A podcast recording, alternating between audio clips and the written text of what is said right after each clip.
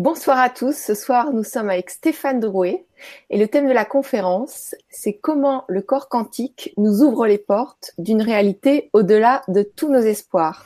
Alors Stéphane, bonsoir. Euh, bonsoir à Gwénoline déjà, et puis bonsoir à tous, oui. Bienvenue, bienvenue parmi nous. Euh, voilà, bienvenue parmi nous. Et c'est vrai que toi, tu es déjà passé sur la web TV, donc on te connaît, une grande partie qui te connaissent déjà. Je te propose quand même de te présenter euh, en, quelques mots avant de, de, plonger dans le vif du sujet qui mérite d'être très très intéressant. Ça va être chouette comme programme. Alors ça c'est le premier défi que tu m'offres de la soirée, me présenter. Alors c'est toujours terrible parce que vous savez c'est comme en soirée, euh, vous rencontrez des gens et puis on vous demande ce que vous faites. Puis euh, on estime qu'en fait, en fonction de ce que vous faites, euh, on va définir ce que vous êtes. Bon, c'est pas vraiment ma conception. C'est très difficile. Moi, je suis un peu à la frontière entre la santé physique, la santé psychique, et puis une forme de santé un peu, veut dire quantique, énergétique.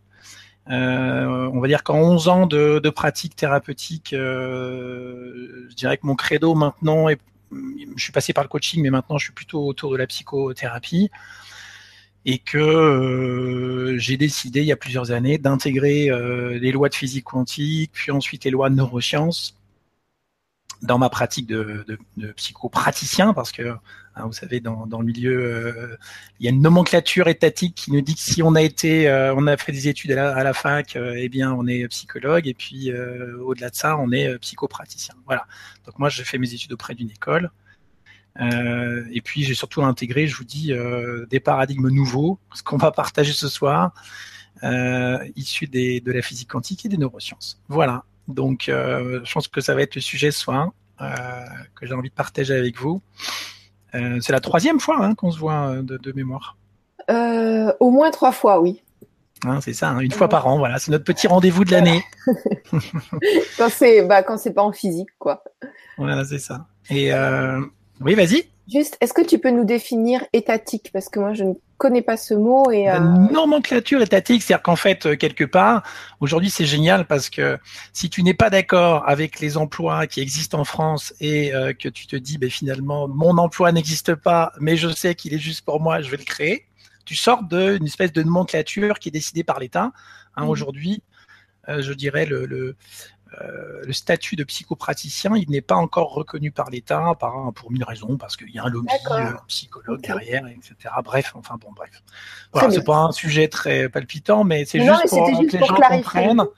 Et, euh, et, donc moi j'ai rajouté la notion de neuroquantique parce que vraiment je trouve que ça, ça me correspond, je dirais beaucoup plus en profondeur que par exemple la relation d'aide avec des outils qui me correspondent moins. Mais tout est bien, hein. Euh, moi j'ai pas de problème avec ça, on a besoin de tout, c'est ça qui est chouette, hein. on a besoin de, de s'enrichir tous de, des talents de chacun. Donc voilà, je pourrais aussi dire neuroplasticien, parce que ça c'est je dirais c'est une appellation qui est plutôt américaine, mais ça n'existe pas en France. Alors je me suis pas autorisé encore à l'utiliser, mais peut-être que cette année ça va être le cas. Allez hop, soyons fous, euh, sortons des repères. Et euh, neuroplasticien, effectivement, c'est un peu le sujet qu'on va voir ce soir au niveau du corps cette capacité à transformer nos connexions neurologiques, donc ces autoroutes par lesquelles passent nos pensées, nos émotions, nos désirs en permanence. Hein. Et on va voir que le corps euh, en est euh, un réceptacle euh, quotidien. Voilà. Ok. Est-ce que j'ai répondu à ta question? Oui, c'est parfait. après, je sais que tu as écrit plusieurs livres. Voilà. Oui, tout à fait. Bon, ça, vous regarderez un petit peu sur mon site hein, de www.arquantis.eu. Euh, je ne vais pas passer trop de temps là-dessus, mais effectivement, j'ai déjà écrit trois ouvrages, dont deux aux éditions d'Angle. Le premier s'intitule La révolution quantique de la pensée, qui est sorti il y a un petit peu plus d'un an, et il y a à peu près six mois. Le second, la suite, l'intelligence quantique du cœur. Vous pouvez trouver ça sur tous les sites euh, librairies, Fnac, Amazon, euh, tout ce que vous voulez. Donc, il est en grande visibilité dans différents magazines aussi. Et j'ai un nouveau projet, mais ça, euh, je dirais que ça va avoir un petit lien, un gros lien avec ce qu'on va voir ce soir. Un projet éditorial cette année, mais j'en dis pas plus pour l'instant. J'attends que mon éditeur me dise go. Ok, bah super. Donc dans ce cas, moi je te dis go pour la vibra de ce soir. ouais, super. Je suis bien content parce qu'on va pouvoir partager sur des sujets qui pour moi sont palpitants. J'espère qu'ils le seront pour tous. Vous allez voir, on va parler de de notre quotidien aujourd'hui. C'est ça qui est génial. Ok. Voilà. Alors, on y va? Eh, On, y va. je suis prête. On est prêt. Donc, ce qu'on a proposé ce soir comme titre, euh, je, crois que tu l'as rappelé tout à l'heure, hein, c'est finalement quelque part comment notre corps quantique, j'aime bien dire notre corps, quantique, enfin, c'est pas facile, facile à dire, euh, est capable de créer une réalité euh, au-delà de tous nos espoirs. Moi, j'appelle ça une réalité augmentée. Alors, je suis pas très attaché au terme, hein, c'est juste pour que quelque part on mette des choses sur des, enfin des mots sur des choses. Donc, je vais partir d'abord de paradigmes qui sont nouveaux, d'accord? Qui vont peut-être en déstabiliser certains. Alors, je suis conscient que tout ce qu'on va partager ce soir, ça va peut-être déstabiliser une grande partie de vous tous. Bon, j'assume totalement ce qui va se passer, d'accord hein Je suis habitué depuis un, depuis un an à partager ces paradigmes. Euh, je vois bien en conférence quand je les euh, partage ou même en séminaire. Euh, J'étais en université la semaine dernière. Il y a des grands silences et en même temps il y a des grandes prises de conscience. Hein euh, donc c'est toujours très intéressant. Euh, les paradigmes que je vais proposer ce soir, en tout cas c'est pas moi qui les propose, mais que je vais partager en tout cas, ce sont des paradigmes euh, qui ont à peu près 30 ou 40 ans, voire un petit peu plus aux États-Unis. Alors non pas que je sois attaché à la culture américaine, mais je vais chercher dans les pays qui me semblent plus en avant sur certains points des nouvelles connaissances, des nouvelles études, des nouvelles expériences. D'accord? Euh, donc que ça vienne de la Russie ou des États-Unis, euh, je vous assure, allez euh, vous documenter sur ce qui se fait euh, à l'étranger, non pas parce que en France on fait pas des choses intéressantes, c'est pas ce que je dis, mais moi je suis plutôt à la recherche, j'ai un esprit plutôt pionnier et je suis à la recherche d'informations plus rares, on va dire, euh, parce que je pars du principe qu'aujourd'hui sortir de ces certitudes, c'est une façon comme une autre quelque part de proposer un renouvellement. Voilà. Bon, moi, je me suis positionné dans ce segment-là. Il y en a d'autres qui sont très bien dans la sécurité, en reprenant des choses qui sont établies, et, tout va bien. Hein. On a besoin de tout le monde, hein, donc euh, j'ai pas, j'ai pas de souci avec ça. Donc, ce que j'ai envie de partager avec vous ce soir, c'est l'inverse, si je puis dire, du paradigme cartésien. Donc, je suis conscient que ça va un petit peu, si pourrait dire certains, déraper, en tout cas vous déstabiliser. Euh, le paradigme cartésien, en tout cas tel que je le conçois, nous dit qu'en fait, la tête pilote le corps. D'accord? Et je pourrais dire même que la tête, c'est vraiment, euh, on pourrait dire l'éminence grise, le chef d'orchestre, hein, euh, et que le corps, bah, il suit en fait. Hein. Euh, D'ailleurs, ça a été repris par euh, pas mal d'approches qui euh, bah, sont dites avant-gardistes, qui vont peut-être l'être un peu moins dans les années qui viennent, comme le décodage biologique, euh, ou la symbolique du corps qui nous dit que finalement nos pensées euh, ont une influence sur notre corps, ce qui est vrai. Vous allez voir, hein. mais pas autant que vous le pensez, peut-être. Hein. Donc tout ce qu'on va voir ce soir est un peu déstabilisant parce qu'en fait ça va consister à dire que l'intelligence du corps qu'on va peut-être appeler l'instinct, je le dis avec des mots simples, hein, est, est capable, alors à un niveau neurologique et quantique, est capable de créer une réalité qui est bien au-delà de l'intelligence consciente euh, du cerveau, par exemple, hein, euh, qu'on a rattaché à des concepts comme euh, la loi d'attraction. Hein. Donc on va voir que la loi de la réalité augmentée, via l'intelligence instinctive ou instinctuelle du corps, nous permet de créer une réalité qui est bien au-delà de, je dirais, de cette intelligence consciente, qu'aujourd'hui on estime à peu près en moyenne à 1% chez l'être humain, ce qui est pas énorme. Hein. Donc c'est pour ça que je dis souvent, mais peut-être que c'est le moment d'aller exploiter cette intelligence qui correspond à 99% de notre, potentiel, qui permet, euh, par exemple, à des femmes, euh, lorsqu'elles euh, veulent sauver des enfants sous une voiture, hein, leurs enfants, de soulever une voiture, hein, ou peut-être, moi je me souviens, lors de, de séminaires que j'avais fait au Maroc, être capable quelque part de nous mettre dans des positions au niveau corporel qui, en état modifié de conscience, sont possibles, mais en état conscient, je dirais, de tous les jours, dans la réalité du quotidien sont impossibles. OK?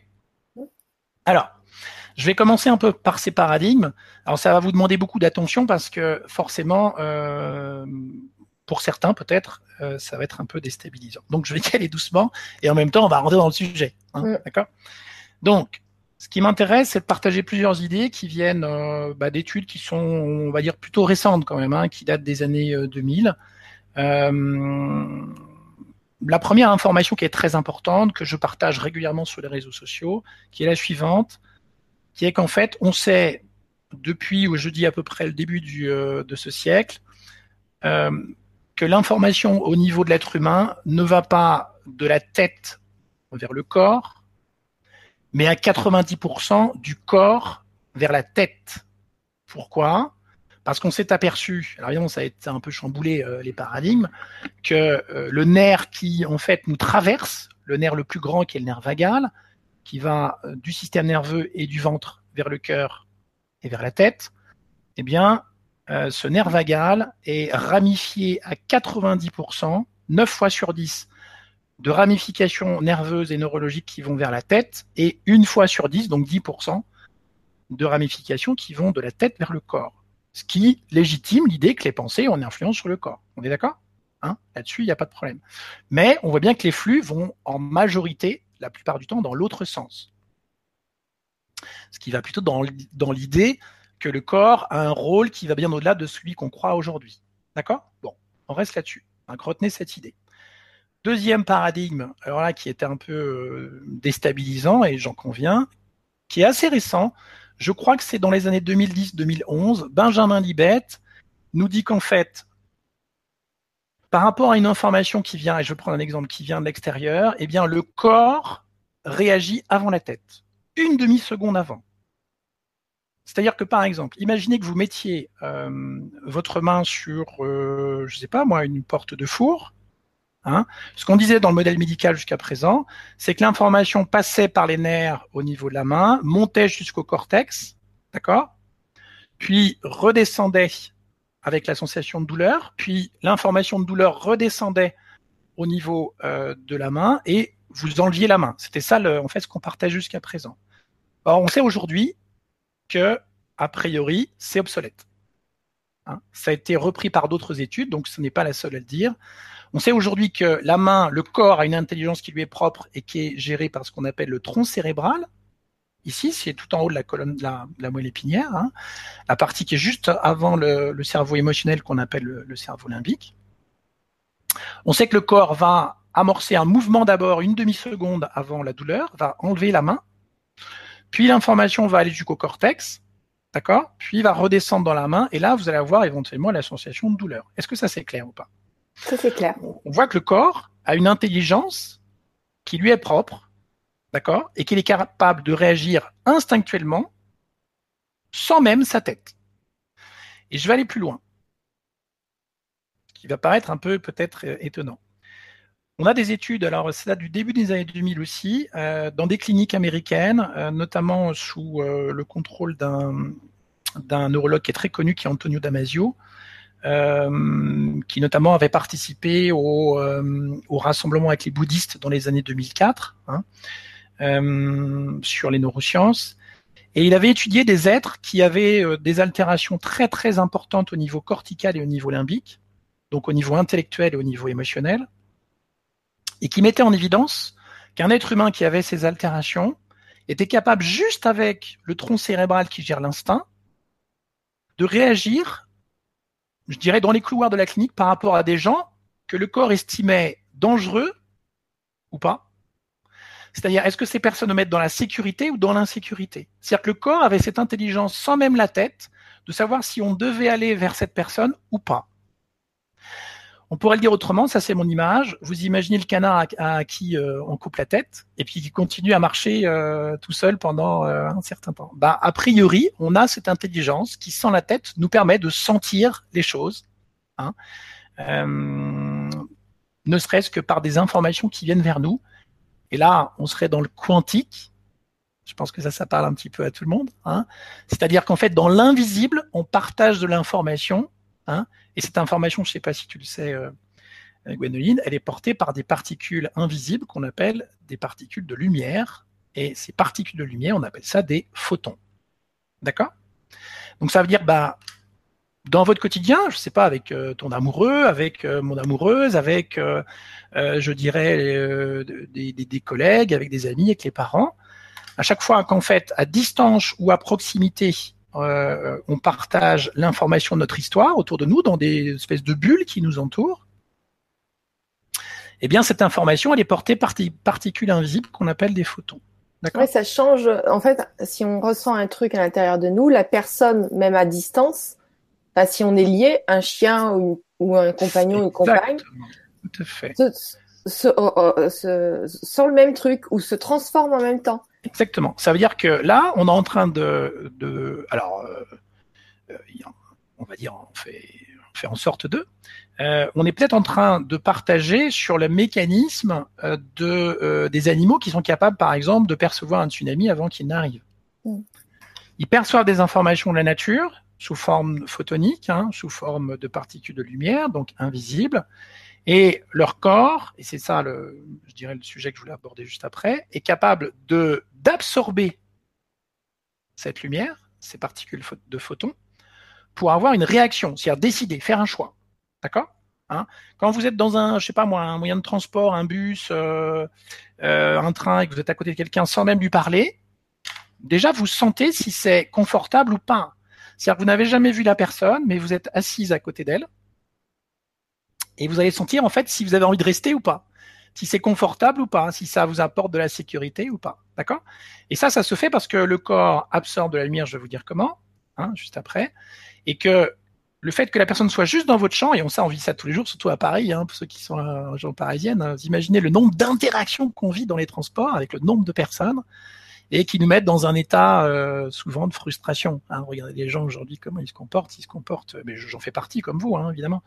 Euh, on se comporte souvent dans un état de, frustration. Donc dans l'invisible, on capte de l'information là dans les champs qui nous entourent, qui rentre en, en comment je dirais, euh qui s'enchevêtre avec avec les chants d'autres personnes, donc leur histoire, parce que leur histoire est autour d'eux, en fait, quelque part. Hein. Elle est à la fois dans leur corps, mais surtout autour d'eux. La mémoire est autour de nous. Hein. Ça, c'est euh, sont les postulats euh, de plus en plus partagés par les physiciens aujourd'hui, les physiciens les plus avant-gardistes. Hein. Et donc, à partir du moment où je capte l'information de l'autre, hein, c'est comme si euh, vous avez un, un, biophysicien qui parle de, de, sucer les photons. Alors bon, c'est sa façon de le dire. Hein. C'est-à-dire que voilà, on absorbe ces photons qui viennent de l'extérieur, et puis vous allez voir un peu les mécaniques qui se passent à l'intérieur du corps. C'est ça que je veux partager. On va avoir des réactions qui sont interoceptives. C'est-à-dire que on va avoir des réactions qui vont se situer dans nos organes.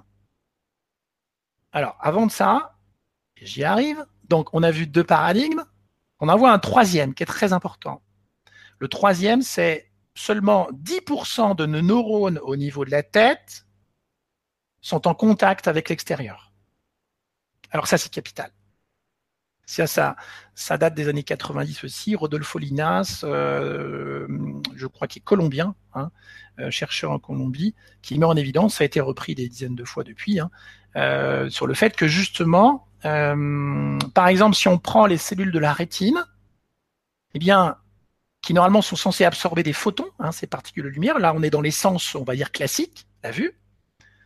Eh bien, on sait que c'est la rétine a beaucoup plus de ramifications, euh, je dirais, dans un sens que dans un autre. C'est-à-dire que le cerveau a beaucoup plus de ramifications vers la rétine que la rétine n'a de ramifications vers le cerveau.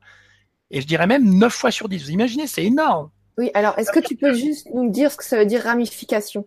Alors, ramifications, ce sont des connexions neurologiques, des, des, des, ramifications nerveuses, tu vois, des nerfs en fait, on pourrait le dire avec des mots simples. Hein. On a beaucoup plus de nerfs qui vont, je dirais, du euh, cerveau vers la tête que euh, de, vers la rétine, que de la rétine vers le cerveau, l'intérieur du cerveau. Ça veut dire quoi? Ça veut dire que nous créons notre réalité de manière intérieure. Mmh, bah oui. C'est-à-dire qu'on a finalement assez peu de contact avec l'extérieur Hein, seulement peut-être 10% si on prend ces, euh, ces tendances hein, telles qu'elles sont. Et donc ça nous pose la question de, mais finalement, comment on crée cette réalité intérieure? C'est ça qui devient intéressant. Et c'est là que le corps, tout à coup, si notre réalité est créée de manière intérieure, c'est là que le corps commence à prendre toute sa dimension. C'est ce qu'on va voir ensemble. Et là, ça devient génial. Donc ça, ça a été mon chemin toute l'année. Hein, c'est ce que je partageais avec toi. Euh, à travers, je dirais, deux prises de conscience majeures. Une qui date de plus d'un an, que j'avais à moitié partagé avec vous lors de la dernière conférence, juste en partie, qui est un postulat qui date des années 1880. Tu vois, c'est pas jeune hein, aux États-Unis, hein, porté par euh, un, psychologue, un philosophe qui s'appelait William James, et qui nous disait qu'en fait, le point d'origine de toutes nos émotions sont ou est nos sensations corporelles. Ça veut dire que le flux, au lieu de dire c'est ma tête qui crée mes émotions et mes sensations, Non, ce sont mes sensations qui créent mes émotions, qui créent mes pensées. Parce que les émotions, alors ça, c'est des pratiques, je dirais, depuis euh, sur la, enfin, je dirais en, consultation hein, que je vis au quotidien. Les gens qui le vivent dans leur corps me disent ah oui, on voit bien la différence entre les sensations là et les émotions qui sont plutôt là. Hein. C'est-à-dire le travail, nous, on va, enfin, que je vais vous proposer en atelier dans quelques temps, va être un travail corporel et sensoriel, hein, qui va être un travail vraiment sur le corps, à la fois fait de conscience de ce qui se passe dans le corps et d'abandon à ce qui se passe dans le corps. D'accord? Ça, c'est vraiment les deux grandes étapes. Alors, je reviens sur mes paradigmes. Donc ça, c'était vraiment une prise de conscience, quand même, je termine juste là-dessus, ça a été vraiment une prise de conscience il y a un an, lorsque j'ai vécu une expérience sans s'en dans le corps pour travailler sur un, je dirais, un blocage émotionnel que émotionnellement je ne ressentais plus, hein, une, expérience de mon enfance, qu'émotionnellement je ne ressentais plus, et quand j'ai vu ce que j'avais, que j'ai ressenti ce que j'avais dans mon corps, là je me suis dit, oh là là, mon Dieu. Là, je me suis dit, mais on fait que la moitié du travail en thérapie. Il nous manque quelque chose de capital qui est l'intégration du corporel et du sensoriel dans l'approche thérapeutique pour le combiner à l'approche émotionnelle. Hein? Et, tu, et verras, je ne sais pas si ça intéresse un jour, si ça vous intéresse, mais vous irez voir un petit peu les approches qui aujourd'hui, euh, je dirais, entre guillemets, s'affrontent alors qu'on pourrait tout rassembler. Moi, c'est ce que je vous propose. Ce sont les approches totalement cognitives, alors avec le courant un peu plus dur de la psychothérapie, on va dire, hein, intellectuelle, des approches euh, en thérapie bref qui sont plutôt émotionnelles, des approches plutôt sensorielles qui sont aussi en thérapie bref. Et tout le monde s'affronte en disant, bah moi, je fais mieux, etc. Et moi, je vous propose en fait de combiner tout, parce que c'est vraiment l'intelligence du cœur, hein, et donc de combiner ces approches qui permettent de libérer l'énergie nerveuse qui est bloquée dans le corps. On verra ça peut-être, euh, enfin sûrement tout à l'heure. On verra ça en atelier, ça c'est sûr, hein, euh, et qui va permettre de libérer les émotions qui sont récurrentes depuis des années, hein, Combien de fois je suis en colère lorsque euh, justement je prépare euh, euh, quelque part son dossier, je pense à une secrétaire pour son directeur, et qu'il me dit jamais merci. Hein Combien de fois ça m'arrive? Voilà. Et donc, j'ai mon corps qui, on verra tout à l'heure, qui m'envoie une information, les émotions suivent et les pensées suivent aussi. On va voir que ce flux se fait dans ce sens-là. Donc le corps est fait de 100 000 milliards de cellules, le cerveau, 100 milliards. Vous voyez, il y a un petit décalage déjà. Hein Alors, on ne parle pas d'exactement des mêmes choses, hein, je suis d'accord, mais ce qu'on sait aujourd'hui, et j'en reviens à mon processus photonique, où le corps absorbe de l'information qui vient de l'extérieur, la mémoire des gens, la mémoire de, je dirais, des relations. Eh bien, on sait aujourd'hui, alors on va voir que finalement, quelque part, euh, on n'est plus dans ces débats où euh, on nous prenait des illuminés quand on disait que le corps euh, émettait de la lumière, où on absorbait. On sait aujourd'hui, via le travail de deux éminences grises au niveau international maintenant, qui sont Tina Caru, si ça vous intéresse, K-A-R-U, allez chercher ça peut-être sur Internet. Et puis un autre qui s'appelle Fritz Albert Pop, qui est plus connu. Hein. Mais Tina Caru nous dit, elle a travaillé pendant 20 ans là-dessus, c'est assez récent, ça date des années 2000 aussi, hein, que nos cellules absorbent de la lumière via une partie d'ADN qu'on appelle la mitochondrie, et dans la mitochondrie, ce qu'on appelle un cytochrome. Bon, je ne vais pas aller trop dans le détail, hein, mais on a toutes ces structures au niveau des muscles, au niveau euh, des vaisseaux, au niveau des viscères, au niveau des cellules, qui absorbent de la lumière en permanence, et on appelle ça des opsines. Voilà, je ne vais pas aller beaucoup plus loin. Fritz Albert Pop nous dit finalement on absorbe cette lumière, que l'ADN dans nos cellules absorbe cette lumière, vous savez comment maintenant à travers ce cytochrome, et lorsqu'on a besoin de revenir à un processus euh, d'équilibre qu'on appelle homéostatique en, santé, on va dire biologique, eh bien quand on a besoin de revenir à l'équilibre, qu'est-ce qui se passe? Eh bien l'ADN va se détordre comme cela pour émettre des photons, de la lumière, et puis quand l'équilibre est revenu, parce que le stress n'est plus présent, eh bien, on revient à l'état initial. Et donc, en permanence, comme on est, je dirais, de manière alternée entre un état de santé et un état malade, on est plusieurs fois malade dans la journée. Hein, je ne sais pas si vous le saviez. Hein. On est en, état de stress récurrent toute la journée. Hein. en tout cas, une partie, on fait des vagues.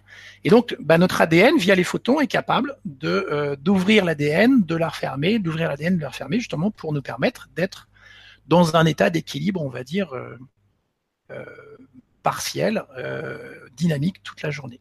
D'accord? Ok. Alors ça, c'est important. Donc on voit bien que le rôle du corps, pour capter de la lumière, donc on dit souvent attirer des choses à nous, hein, va être de plus en plus important, notamment dans sa dimension neurologique et quantique, c'est ce que je viens de partager. Alors comment ça se passe dans le quotidien? Comment on crée cette réalité intérieure? Si vous avez compris que la réalité se crée de manière intérieure, au niveau du corps, puisque l'information va du bas vers le haut. Ça va jusqu'à présent? Oui, c'est bon. Ouais, c'est euh, bon. les toutes les cellules là, ça veut dire que en elles-mêmes sont des postes de contrôle. Enfin, elles ont quand même un certain contrôle. Alors contrôle, je dirais pas ça. C'est-à-dire qu'elles ont de l'information des champs qui nous entourent tu vois, on a des champs qui nous entourent autour de nous. Euh, ces champs-là, en fait, depuis l'embryon, ils ont l'information qui nous permet de revenir en santé. D'accord mhm. Donc ces cellules, via leur ADN, c'est comme une antenne. Eh bien, elles vont chercher cette information dans les champs invisibles qui nous entourent autour de nous, comme des bulles. Et puis, elles savent exactement ce qu'elles doivent faire pour revenir en état d'équilibre, en état homéostatique. D'accord Ok Alors, comment ça se passe dans le quotidien? C'est ça qui devient génial, hein. quand on est euh, justement dans cette réalité intérieure, qui devient notre, toute notre réalité finalement. Puisque la réalité quantique, vous avez compris, est une réalité qui est d'abord intérieure, et qui est une réalité neurologique aussi. Ça va jusqu'à présent? Ce qui se passe, c'est que on a dans nos viscères, donc dans l'estomac, dans les poumons, euh, dans le foie aussi, on a euh, dans l'intestin, dans le cœur, on a ce qu'on appelle des capteurs des capteurs qui sont ce qu'on appelle des capteurs interoceptifs. Retenez pas trop le nom, c'est pas très important. C'est comme des sens. Vous savez, on a cinq sens, mais ces sens-là, ils deviennent intérieurs dans le corps. C'est-à-dire que on peut avoir par exemple des capteurs qui sont sensibles, euh, par exemple, à la tension et la pression de nos vaisseaux, à la tension et la pression de nos organes, d'accord, à la chaleur de nos organes, mais aussi euh, ce que contiennent nos liquides. Est-ce qu'il y a plus ou moins je dirais, de, de, comment, de, de, côté liquide ou de côté matière dans le liquide? Donc, dans notre corps, on a tous ces capteurs qui tapissent déjà nos viscères et nos muscles, d'accord, et nos vaisseaux sanguins, et qui nous disent, lorsqu'on a cette information qui vient vers nous, vous avez bien compris, ces photons, si on est en mode sécurité ou en mode danger. Alors, je prends un exemple.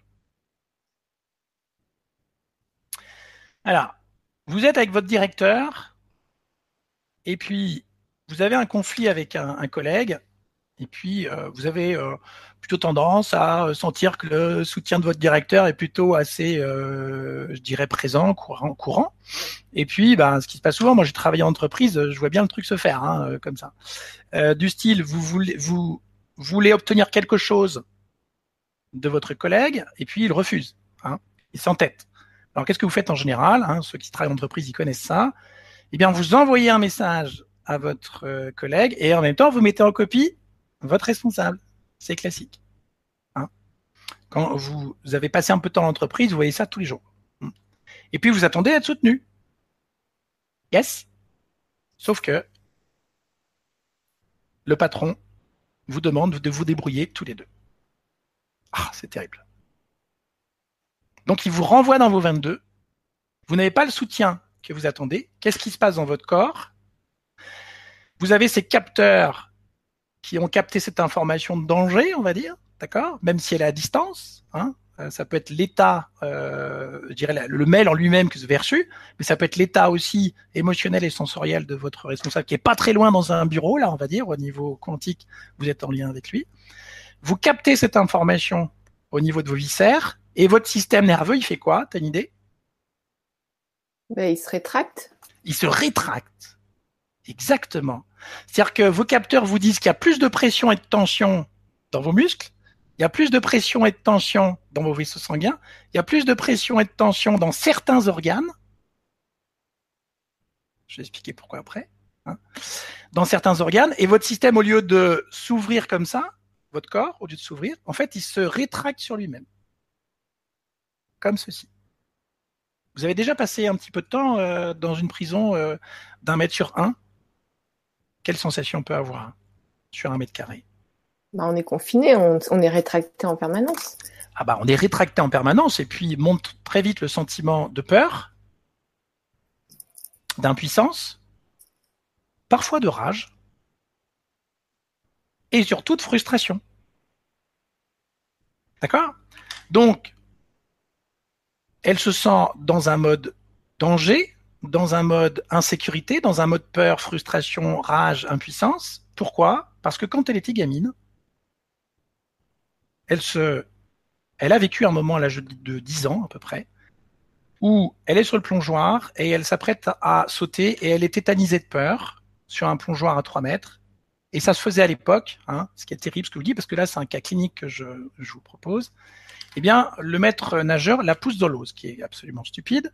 Hein.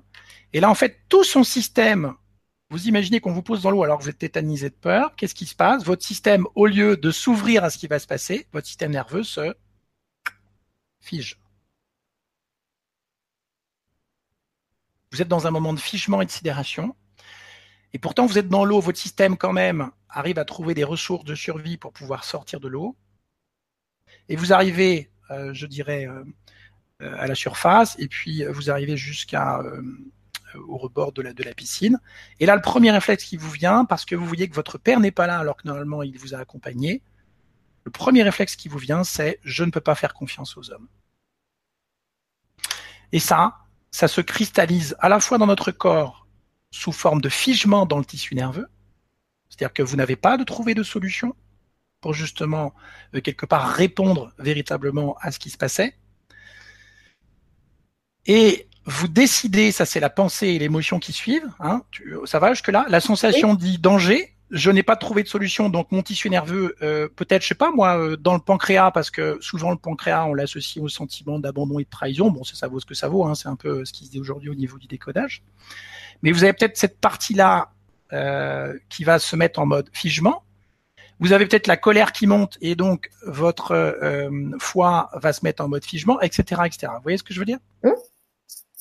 Et là, vous sortez de l'eau et votre père n'est pas là pour vous soutenir et vous protéger. Et donc, vous avez gardé en vous ce sentiment d'être trahi par les hommes. Ça va jusque-là? Ah oui, d'accord, je comprends plein de trucs.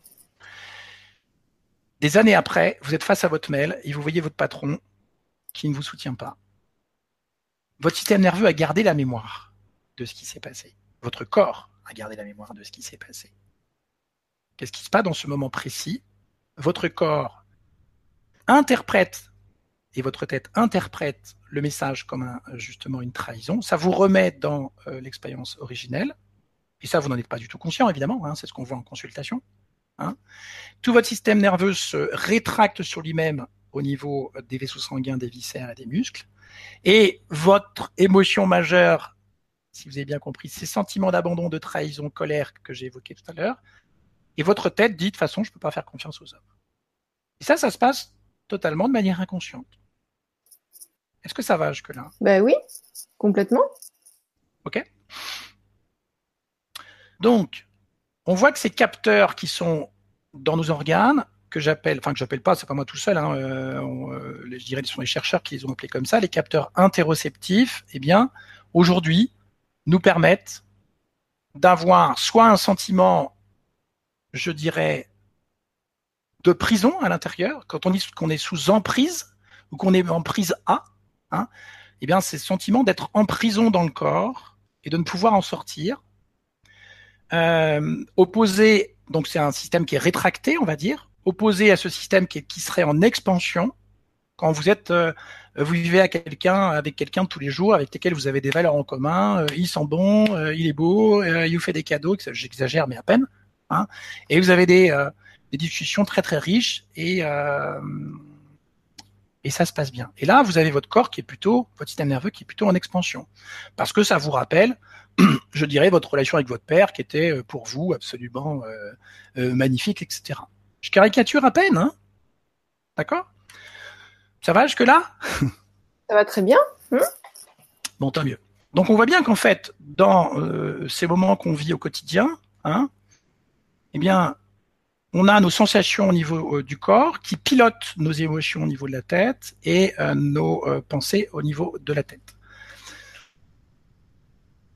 des cas comme ça, on peut en voir plein. Hein. Je prends souvent ce, ce, cet exemple où on voit cette femme qui prépare un bon petit plat. Alors je, pense à toutes mes, mesdames là qui sont là soir, puis les hommes aussi, hein, parce qu'il y y a plein de cuisiniers forcément, de bons cuisiniers, mais on va dire plutôt madame qui prépare un bon petit plat le soir, et puis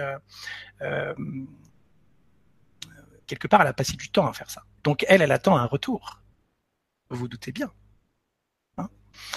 Donc elle a préparé euh, la table avec des belles fleurs, une belle nappe, etc. Et puis euh, elle attend avec empressement euh, son chéri. Hein, il arrive un peu tardivement, un peu plus tard que d'habitude, donc elle est un peu impatiente. Et puis elle sert le potage au premier plat. Et puis là en face, elle a un mari qui a la tête dans le guidon, dans le potage, et qui réagit pas. Qu'est-ce qui se passe au niveau de son corps? Ça lui rappelle à nouveau ce sentiment d'abandon et de trahison si on reprend le même cas de figure avec la piscine tout à l'heure. Elle a tout son système nerveux qui se rétracte à nouveau. Elle pourrait se dire, ah, il a peut-être passé une mauvaise journée parce que lui, il a passé une mauvaise journée. Il a eu, euh, je dirais, des, euh, des, informations sur un plan de licenciement et donc sa, sa, carrière est en jeu. Lui, il pense à sa famille, il pense à sa femme, il pense à ses enfants. Et elle, elle attend qu'une seule chose, c'est qu'il lui fasse des, euh, des petits compléments sur son petit plat. Alors vous voyez qu'en fait, on n'est pas du tout dans une relation. Chacun est dans sa bulle. Lui, il a des milieux de voir ce qui est en train de se passer. Il est complètement focalisé sur euh, son assiette. Enfin, son assiette, plutôt sa journée. C'est elle qui est focalisée sur l'assiette. Hein. Parce que lui, dans son enfance, pareil, euh, il a eu euh, une histoire où euh, justement il est parti de chez lui très très tôt, etc., etc. Donc ça lui rappelle ce sentiment de séparation, et donc il est complètement confiné sur sa journée, alors qu'elle est complètement confinée sur son pas. Donc ce que tu veux dire, c'est qu'au quotidien, on restimule régulièrement une situation d'enfance et on en rajoute des couches, on en rajoute des couches, Exactement. qui alourdit notre sac à dos, et il faut donc, bah souvent on arrive à à décharger les dernières charges euh, des, dernières années, mais faut déraciner celles d'en bas pour pour plus qu'il y ait rien qui s'accroche. Alors on peut dire ça comme ça, effectivement. Euh, chacun va avoir sa façon de le dire et c'est très juste. Euh, moi, je pourrais dire en fait, à ma façon, qu'en fait, à partir du moment où dans le tissu nerveux, c'est figé des sentiments de danger, de peur, d'impuissance et de frustration, qui sont normalement des réactions métaboliques, je dirais, euh, d'un être humain et d'un mammifère par rapport à un danger. Quand vous voyez une antilope qui est poursuivie par un guépard, elle va d'abord se mettre en mode figement. C'est une protection pour éviter de dévorer tout de suite, d'accord? Parce qu'elle se dit bah, finalement, euh, si la viande euh, lui semble morte, bah, elle va peut-être pas me dévorer. Et puis, Imaginez que le guépard revienne dans son repère et que lâche l'antilope et qu'elle a, le sentiment de pouvoir se libérer. Eh bien, qu'est-ce qu'elle va faire? Je sais pas si tu le sais elle va se mettre à trembler. C'est-à-dire qu'elle va défiger ce, ces tissus nerveux qui se sont figés, d'accord? Et elle va permettre à ses organes de revenir à la normale et surtout de reprendre la fuite, de se sauver. Or, je ne sais pas si vous l'avez vécu, hein, mais parce que moi je, vis ça assez régulièrement avec euh, des, personnes qui viennent euh, me consulter. Les gens me disent bah oui, je me souviens, euh, j'ai un, cas de figure là qui me revient à l'esprit. Je me souviens quand j'étais petit, on était en voiture et puis j'avais 5 ans et j'étais à l'arrière et puis tout à coup, je sais pas pourquoi, dans un virage, la porte qui s'ouvre et je bascule dans le fossé. Alors évidemment, mes parents étaient terrifiés. Et quand je suis remonté dans la voiture, pendant plusieurs heures, j'ai tremblé. Et la personne me dit, ben, je crois qu'en fait, j'ai dû garder le traumatisme. Eh bien non, c'est mmh. tout le contraire. C'est parce que vous avez tremblé que justement, ça vous a permis de sortir de, du figement au niveau du système nerveux. Donc, nous, dans notre société, on voit les tremblements comme plutôt, un, euh, je dirais, euh, une forme de fragilité. Eh bien non, c'est notre force instinctuelle qui sait exactement comment nous débarrasser d'un traumatisme. Donc, je, vous invite, alors je vous invite, messieurs, dames, à laisser ces tremblements. Quand vous voyez un être pendant plusieurs heures ou plusieurs jours après un traumatisme en train de trembler, facilitez-lui justement ce travail de défigement. Oui, je t'écoute. Alors j'ai vraiment une question parce que là, ça, c'est, c'est juste euh, génial si c'est ça. En fait, je connais une personne par le sport qui, plus il va loin et dans l'intensité et même il, euh, même c'est dur, mais il passe cette barrière d'être dur et il va derrière, il s'est dépassé. Donc après, t'as les jambes qui flagellent quand tu fais un effort de course et que t'es pas habitué. Et il, il m'exprimait qu'en fait, il déchargeait des, des traumas qui étaient bloqués dans lui par le sport. C'était sa manière à lui. Oui. Est-ce que c'est possible? Ça peut l'être, mais il va y avoir des C'est vraiment d'aller très très très fort, quoi. C'est. En fait, ça dépend comment il vit son expérience. On pose souvent la question. J'avais la question encore il y a quelques temps sur Facebook, euh, du style euh, j'ai fait un travail en ostéo, en chiro pendant des années, et puis finalement je vois pas d'amélioration au niveau de mon état émotionnel, etc.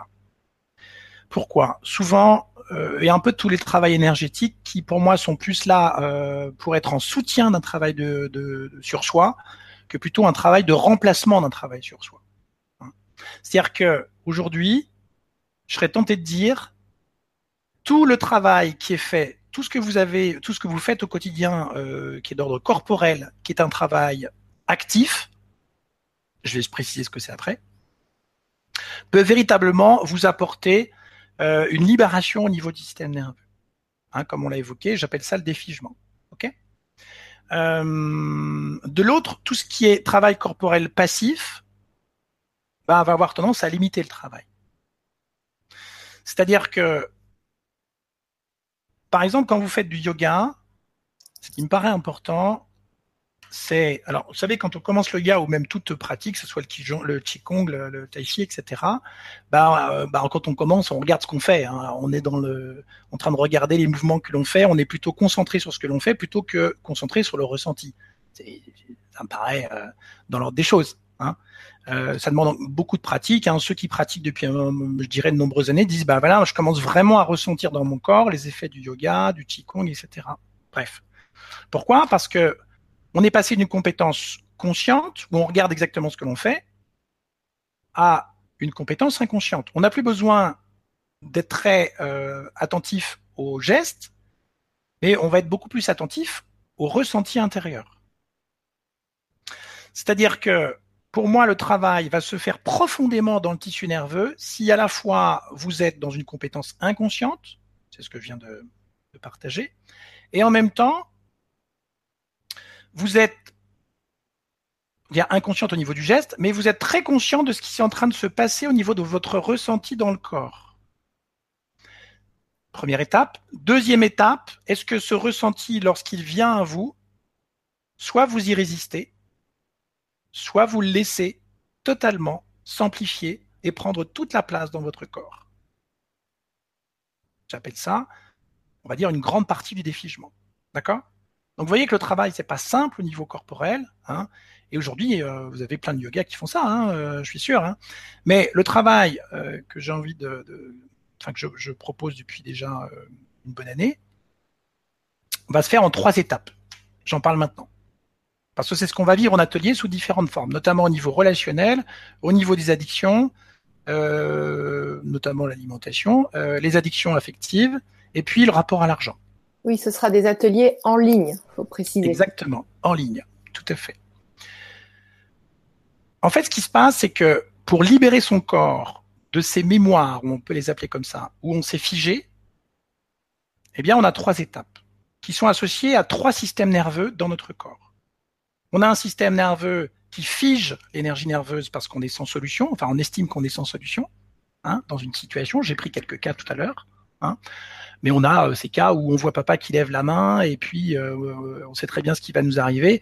On pourrait on est malheureusement devant la porte, on peut pas fuir. Et puis on essaye de faire un pas en arrière, il nous prend le bras. on essaye, comment je dirais, de combattre et puis il est beaucoup plus fort que nous, etc. Donc on se fige. On n'a pas d'autre solution que s'immobiliser. D'accord? En fait, ce qui se passe, c'est que quand on va travailler des années après sur le sujet, parce que justement, on n'a pas vécu ces, euh, ces, phases de tremblement au niveau physique et corporel, eh bien, ce qui va se passer, c'est qu'on va avoir trois étapes pour véritablement se libérer de relations émotionnelles difficiles, de chocs émotionnels, voire de traumatisme. Hein. Parce que les approches corporelles et sensorielles ont d'abord été développées pour les traumatismes. Moi, ce que je dis aujourd'hui, c'est qu'on peut aussi les utiliser je dirais, pour tous nos rapports émotionnels euh, dans toutes nos relations, tout ce qu'on a vécu depuis qu'on est gamin. Je vis ça depuis un an et ça marche très bien.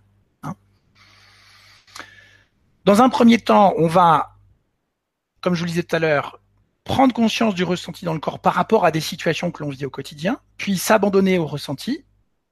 Et là, on va énormément activer le système nerveux qui passe par la moelle épinière et qui est inconnu en France, qui s'appelle le nerf vagal dorsal, qui est le système nerveux de figement, qui est quasiment inconnu en France.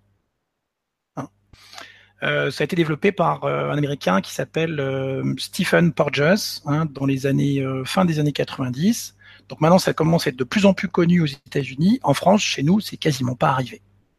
Hein.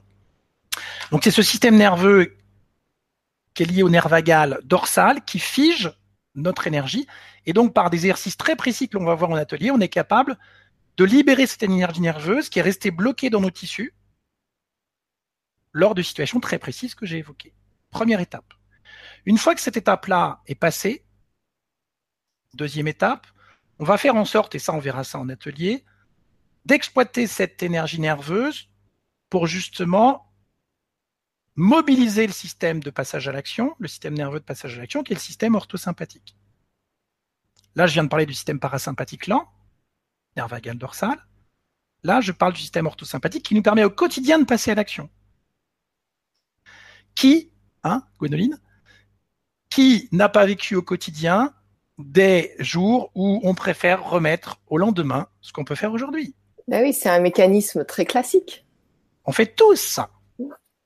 Eh bien, je peux vous le dire aujourd'hui parce que je l'ai vu des dizaines et des centaines de fois cette année. Hein, euh, quand on, libère, on, permet à ce système orthosympathique de récupérer, si je puis dire, ou d'exploiter cette énergie nerveuse pour justement passer à l'action dans notre corps. Alors ça va passer par le verbe, les inversions de perception dans le corps, ça paraît un peu bizarre, mais si vous êtes en atelier, vous verrez, c'est absolument génial. Hein et en même temps, euh, le mouvement. Donc le verbe, avec des mantras, les inversions de perception et le mouvement. Vous savez que le mouvement crée la neurologie. Hein. ça sera peut-être une autre conférence, hein, peu importe. Bon, bref. Et attends, faut dire quand même qu'après ça, on se sent super léger et on fait des actions. On se dit mais ça avant, je, je pouvais pas, j'étais bloqué pour faire ça. Exactement, et après c'est plus fluide.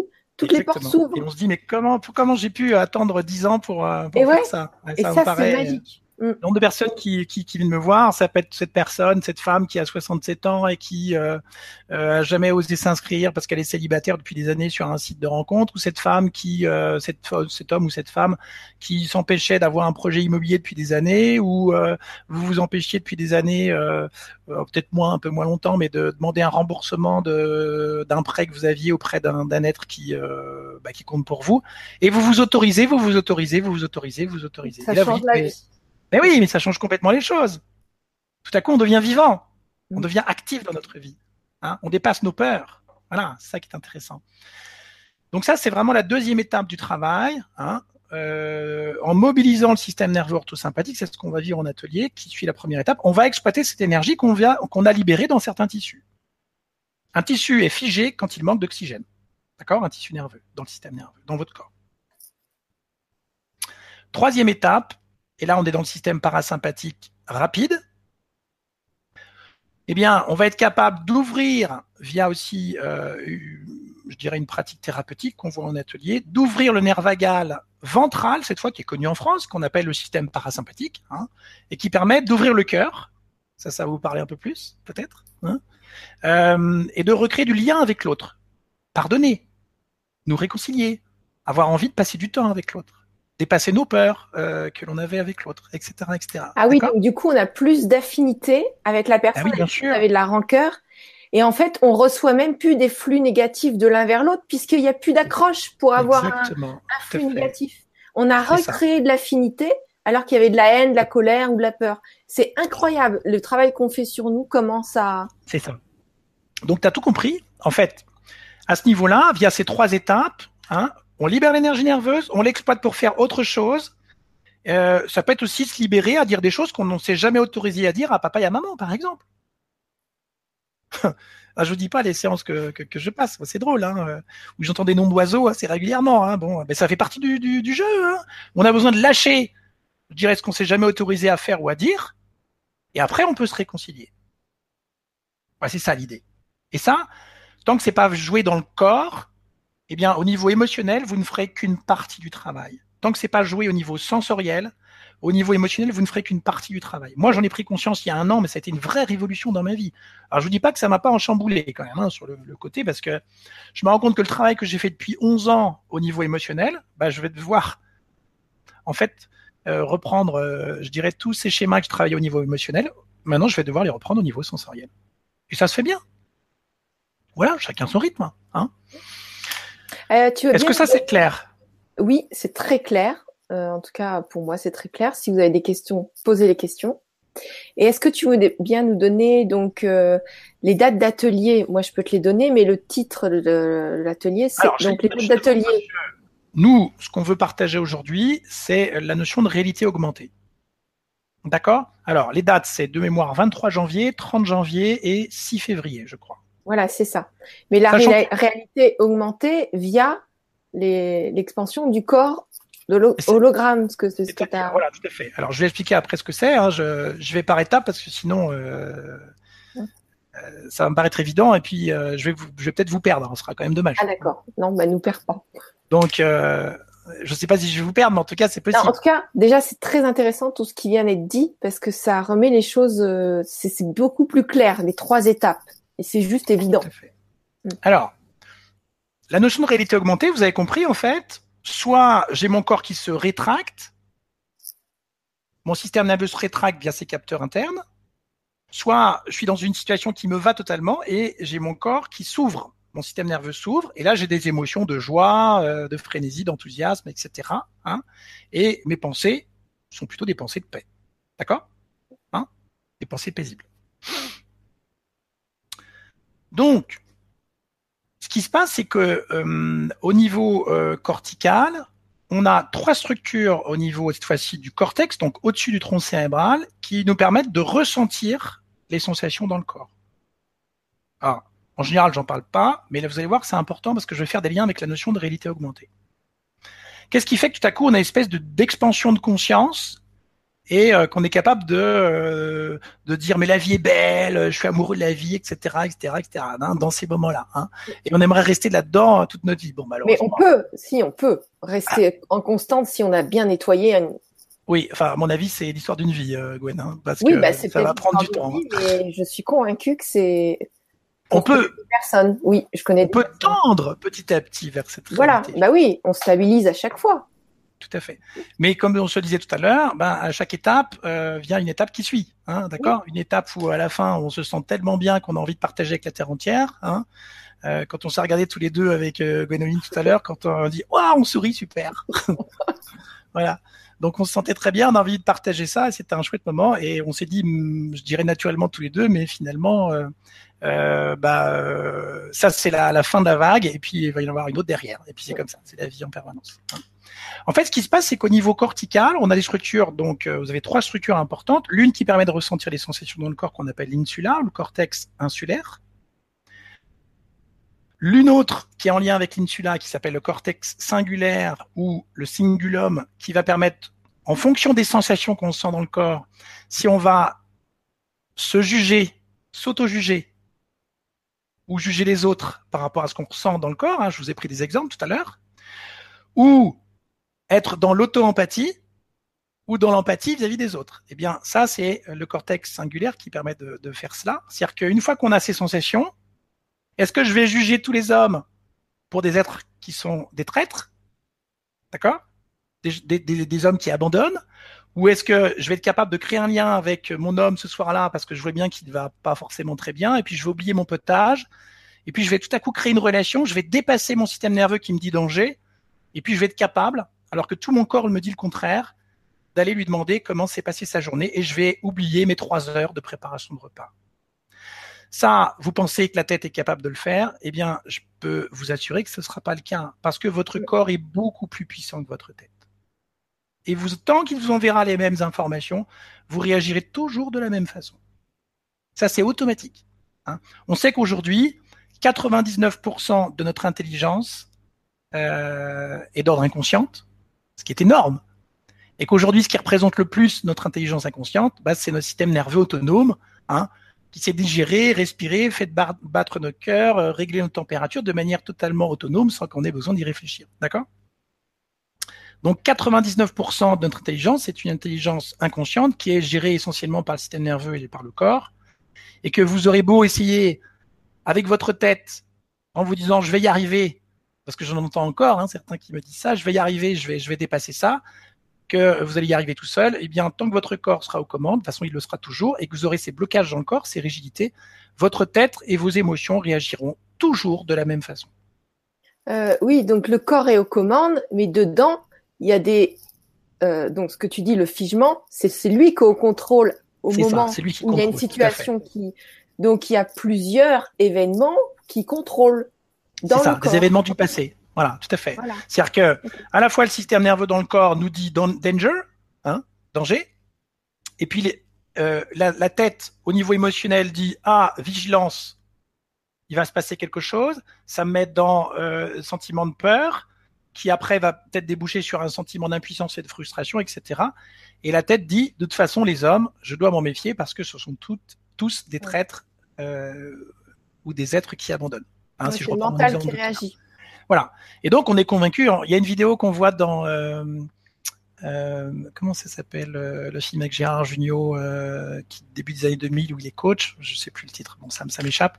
Où on voit la, la, mère de famille qui a reçu de sa mère un programme qui s'appelle de toute façon ils sont tous pareils tous pareils. Puis elle répète ça en permanence. Hein, J'adore. Et voilà. Donc je reviens sur mes structures. En fait, on a le cortex singulaire cette fois-ci qui nous dit soit je m'auto-juge et je me sens coupable de ce qui est en train de se passer, soit je vais juger les autres parce que souvent on va avoir tendance à extraire, euh, je dirais le regard qu'on veut pas porter sur soi parce qu'on se sent impuissant, donc on va externaliser la responsabilité sur les autres. Bah oui, forcément, on a l'impression de finalement euh, euh, quelque part envoyer la patate chaude à l'autre, hein, et puis de se sentir plus libre. Mais bon, ça c'est une construction complètement, je dirais, faite de toutes pièces. Ou alors on va entrer dans ce mode empathique que j'évoquais tout à l'heure, où on va dépasser le potage et on va aller se demander si notre amoureux il a passé une journée un peu difficile. D'accord? Et puis vous avez une troisième structure euh, qu'on appelle, le cortex préfrontal ventromédian, qui lui permet euh, euh, d'apaiser l'amygdale cérébelleuse, qui nous dit peur, peur, peur, peur, peur, peur, peur, peur, peur, et qui date de notre enfance. Hein, on appelle ça le préfrontal. Et le préfrontal est capable de prendre un peu de la hauteur et euh, de dire à l'amygdale Oh, oh, tu te tais, tu te tais, il n'y a pas de danger, ça peut s'arranger. Ces structures-là, écoutez-moi bien, ces trois structures, insula, cingulum, euh, cortex euh, ventromédian, préfrontal, eh bien, elles se développent via la méditation. Est-ce que c'est clair ça?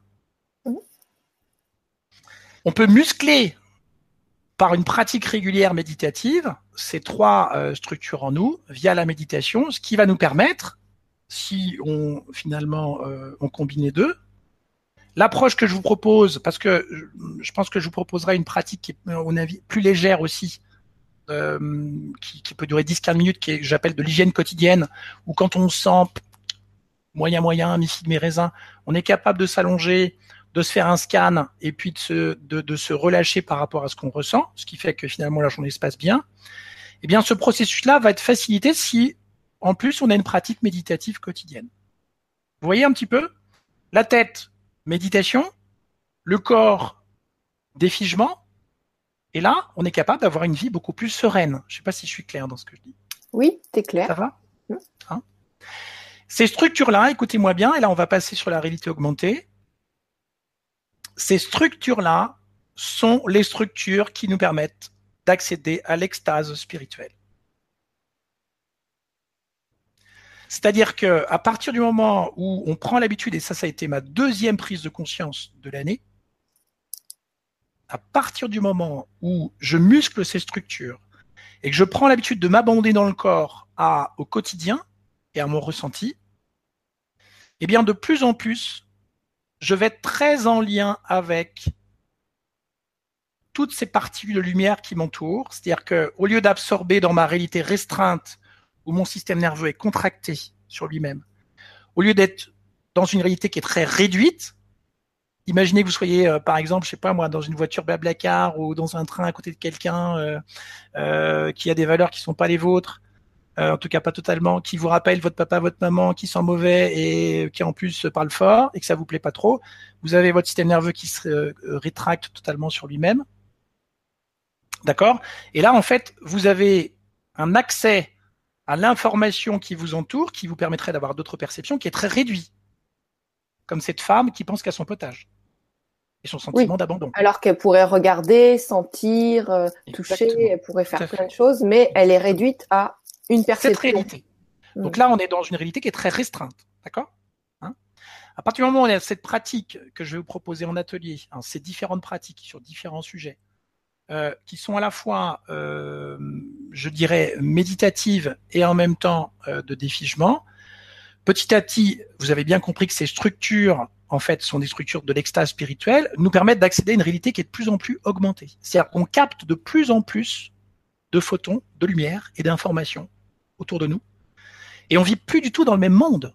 Donc ça veut dire que c'est nous avec beaucoup plus d'espace plutôt que d'être restreint et étriqué dans bah, dans tout ce qui nous rappelle, euh, qui nous stimule en permanence. Notre passé, quoi. Et bah, du coup, on a beaucoup plus d'espace. Et en fait, quand on a beaucoup plus d'espace, c'est beaucoup plus facile de passer à l'action, d'agir, d'être serein, de rire au moment où il faut rire et de pleurer au moment où il faut pleurer.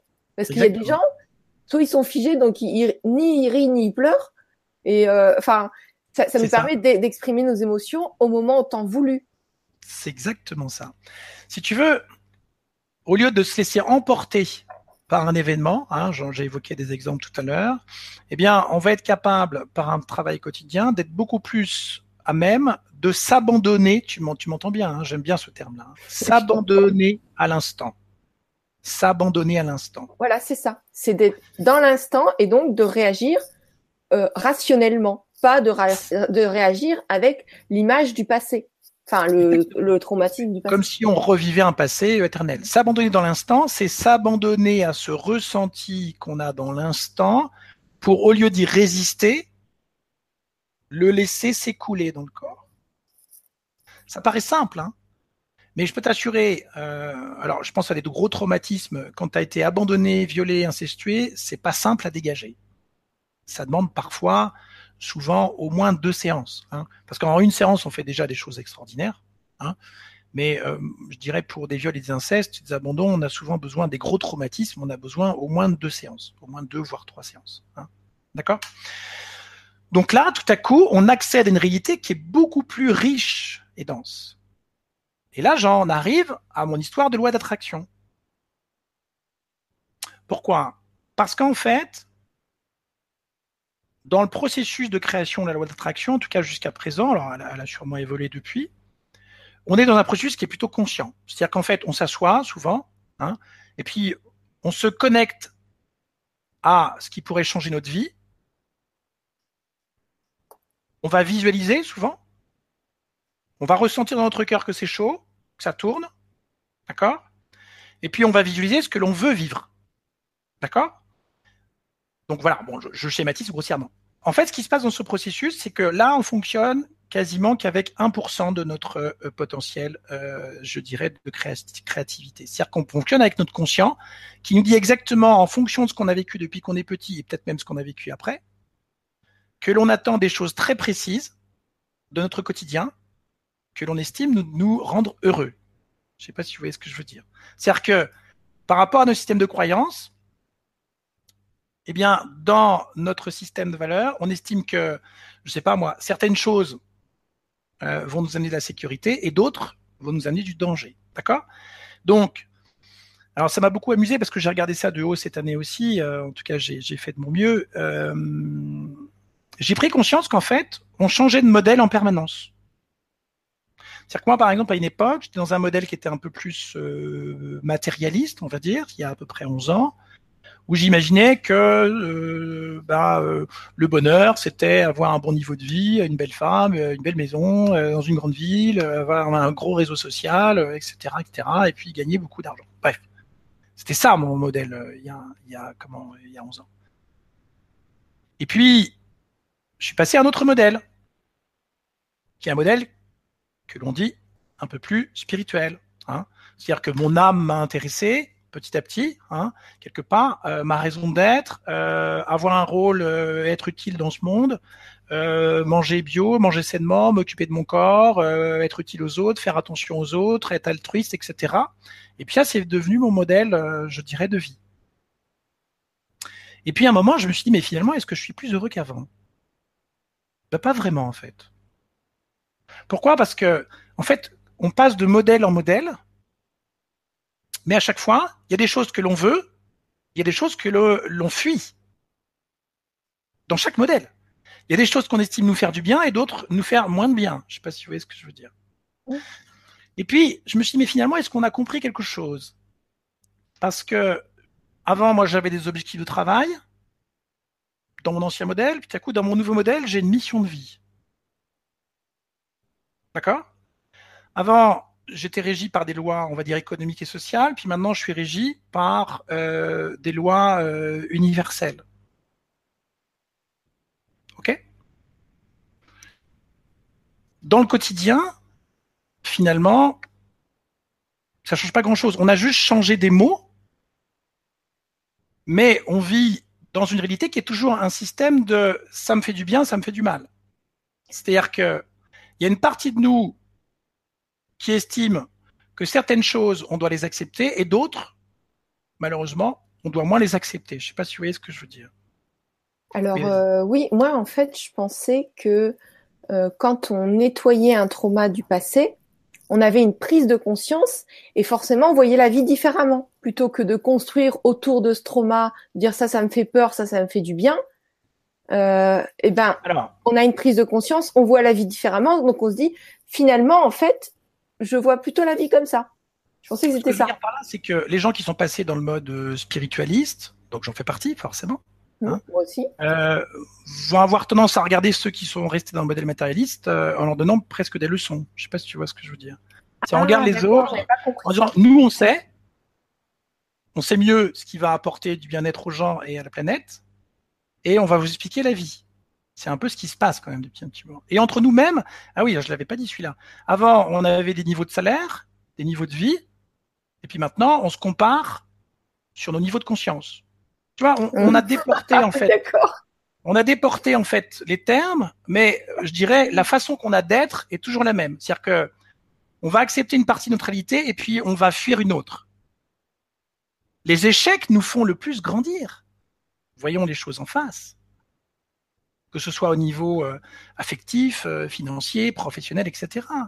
D'accord? Et je me suis dit, mais finalement, dans ce processus d'abandon dans le corps, est-ce qu'il n'y a pas une philosophie générale qui pourrait se dégager, qui serait un abandon à chaque instant de la vie? C'est-à-dire que finalement, si je sors de mes modèles, je ne sais plus moi ce qui est bon pour moi, mais c'est la vie qui va me dire ce qui est bon pour moi à chaque instant. C'est-à-dire, je vais savoir finalement ce dont j'ai besoin en regardant chaque seconde de ma réalité. Et je me suis dit finalement, cet abandon dans le corps, c'est pas juste un travail corporel, c'est un travail philosophique plus général en fait, qui est je peux m'ouvrir à une réalité extraordinaire si je suis capable de voir l'extraordinaire dans chaque instant. Je sais pas si tu vois ce que je veux dire. Alors, euh, euh, moi, si je l'interprète par rapport à mes filtres, voilà, c'est chacun va l'interpréter par rapport à sa réalité du moment. Mais euh, euh, oui, bien sûr que je comprends en partie ce que tu es en train de dire. Tu vois? Et, finalement, cet abandon, ce travail d'abandon dans le corps, c'est pas juste un travail thérapeutique, c'est une façon de voir le monde différente. C'est-à-dire que ce soir, par exemple, je vous partage des concepts, je vous partage des études, mais je peux t'assurer que je suis capable de changer d'avis dans un mois. J'ai aucun problème avec ça. Tu vois ce que je veux dire? C'est de garder une certaine souplesse au niveau du système nerveux, et plus on travaille sur le corps, plus le système nerveux est souple, et il est capable de sortir de ces certitudes qui font qu'aujourd'hui on continue à souffrir, quel que soit le modèle de croyance dans lequel on est. Ok, mais moi, pour, pour moi, euh, en fait, quand on balaye un trauma avec euh, des croyances et des valeurs qui sont dedans, forcément, on, on, en partie. On libère de l'espace et notre être a plus de, clarté et s'attache à moins de choses. Donc, on est plus dans le moment présent. Moi, je le vois comme ça, mais peut-être qu'il y a des choses que j'ai pas compris. Voilà. Non, non, non. Alors, ça dépend comment on travaille. C'est-à-dire que, euh, et ça c'est un, sujet que je voulais évoquer aussi, on a tendance à opposer euh, l'approche sensorielle et l'approche émotionnelle, d'accord? L'approche corporelle, l'approche émotionnelle qui est plutôt là. On voit quand une personne est bouleversée, elle est bouleversée là. Hein. Mm. Moi, quand j'ai une personne qui, euh, on est en travail thérapeutique euh, de manière allongée, et tout à coup, euh, elle revit une situation et tout à coup ça monte, je lui dis non, non, redescendez dans votre ressenti corporel. Ah oui, c'est important. Mm. Parce que moi, je veux pas que la personne soit bouleversée. Vous voyez ce que je veux dire hein? Hein, ce qui m'intéresse, c'est qu'elle redescende dans son corps parce que autant les émotions sont grossières, autant le ressenti corporel, les sensations, c'est un travail qui est très très subtil.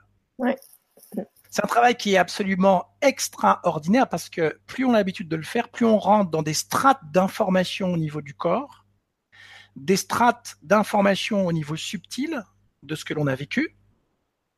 Et c'est ce qui va nous permettre de comprendre, par exemple, pourquoi on est entouré par des gens qui expriment le regret permanent, en tout cas récurrent, mm. le dégoût souvent, la honte souvent, la rancœur, alors qu'émotionnellement, vous ne ressentez pas ça.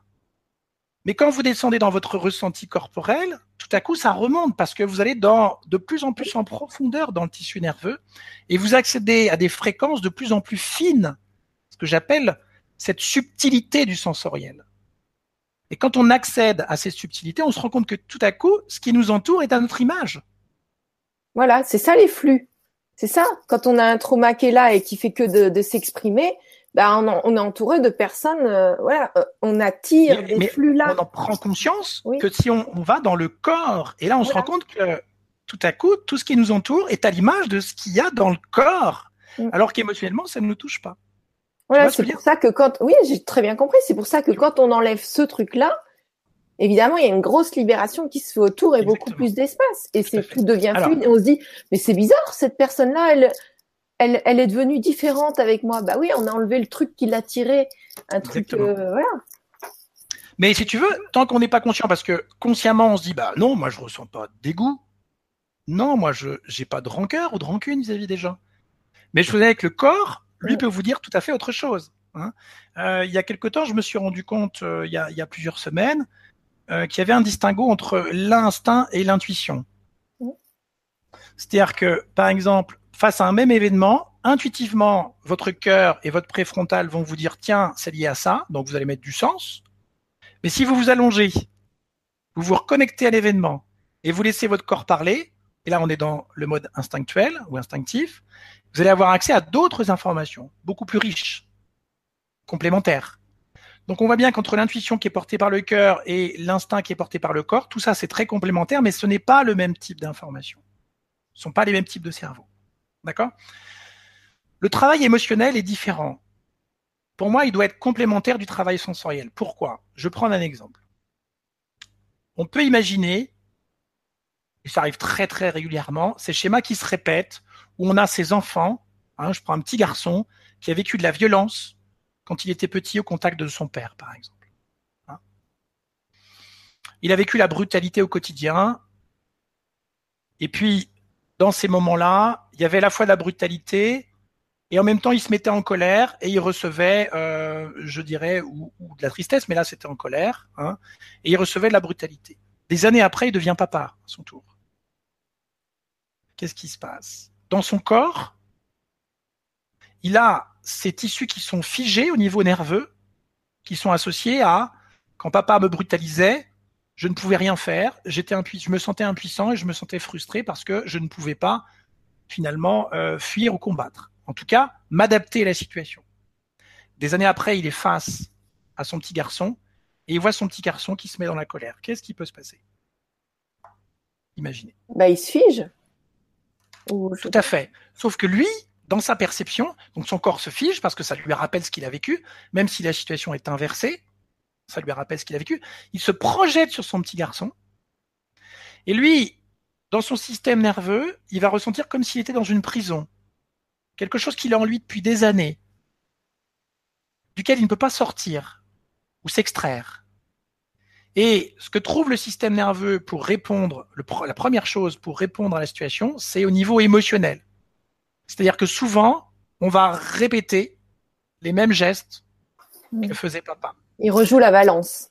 Exactement. Tout simplement parce qu'on va s'imaginer au niveau nerveux que si on se soulage au niveau émotionnel, donc c'est grossier, eh bien on va être capable de se libérer de cette charge qui est là dans le corps. Sauf que on s'est libéré au niveau émotionnel, on se sent mieux tout à coup, mais le lendemain, comme ça n'a pas été travaillé au niveau corporel et sensoriel, eh bien, la charge émotionnelle est à nouveau présente. Et ainsi de suite. Et ça peut durer des années comme ça. Mmh, c'est une attitude qu'on a repris. Euh, on a pris la valence du père. C'est ça. Dans la même relation, mais à l'envers. Mais c'est le même mmh. type de relation. Mmh. Donc, tant que le travail n'est pas fait au niveau sensoriel et corporel, eh bien, l'information, en fait, renvoie toujours le même type de données, si je puis dire, à notre tête qui réagira toujours de la même façon. Ouais, c'est évident, c'est un mécanisme, c'est un schéma. D'accord? Alors, ce qu'on va vous proposer, euh, ce que je vais vous proposer durant les ateliers, euh, c'est trois thèmes majeurs. J'en parle maintenant, parce que ça fait un lien avec ce qu'on est en train de dire. D'abord, on va travailler sur les relations, en passant par ces trois étapes qu'on a évoquées tout à l'heure. Libérer l'énergie nerveuse dans des relations qui sont aujourd'hui anxiogènes, insupportables, et qu'on, je dirais, euh, on a du mal à vivre au quotidien. Hein. Ça peut être, enfin, c'est souvent avec notre environnement le plus proche, avec les gens qui comptent pour nous. On va travailler sur ces trois étapes. La première, libérer l'énergie nerveuse, remobiliser le système de passage à l'action, et puis se lâcher un petit peu aussi hein, sur ce qu'on ne s'est jamais autorisé à faire pour justement mobiliser le système orthosympathique nerveux. Et en même temps, on va faire en sorte de se réconcilier avec cette relation en ouvrant le nerf vagal ventral. Donc ça, c'est l'atelier qui est dédié à la relation. Et il est capital. Pourquoi? Parce que nous sommes une antenne vivante. Et tant qu'on n'a pas travaillé sur ces parties de notre système nerveux qui sont figées dans certaines situations, eh bien, notre antenne ne peut capter qu'une partie de l'information qui nous entoure et d'avoir des perceptions limitées. Si 30% de votre système nerveux est figé, vous ne fonctionnez aujourd'hui qu'avec 70% de votre potentiel d'être humain. Et vous n'êtes capable que, je dirais entre guillemets, d'attirer à vous ou d'absorber de l'information de l'extérieur que dans une certaine partie qui correspond à ces 70%. OK? Donc nous sommes ces antennes vivantes et donc notre rôle, parce que c'est ainsi qu'on s'est incarné, qui est de capter de plus en plus d'informations et de lumière de l'invisible pour avoir des intuitions, des inspirations, l'instinct, des idées et de pouvoir les réaliser dans ce monde pour servir le monde. Moi, je dirais que ma philosophie, c'est celle-ci. Donc plus on travaille dans le défigement au niveau du corps, plus on devient un être actif, engagé et responsable. C'est ça que j'ai envie de, vous dire. Donc ça, je dirais, c'est le premier atelier, travailler sur le relationnel, parce que c'est surtout le relationnel qui a figé énormément de choses dans notre système nerveux. D'accord? Deuxième atelier, on va travailler sur les addictions. Alors les addictions, euh, aujourd'hui, j'ai bon nombre de personnes quand même qui euh, viennent me voir sur le sujet ou qui euh, quelque part m'envoie des messages. Des addictions qui peuvent euh, avoir des liens, par exemple, avec euh, le sucre, parce qu'on a envie de l'arrêter, parce qu'on sait que c'est un poison, par exemple. Hein. je dirais le gluten, pour ceux qui veulent arrêter aussi. Hein. Par exemple, bah, consommer du pain, on peut peut-être s'arrêter demain d'en consommer moins, ou même peut-être en consommer un peu moins. Hein.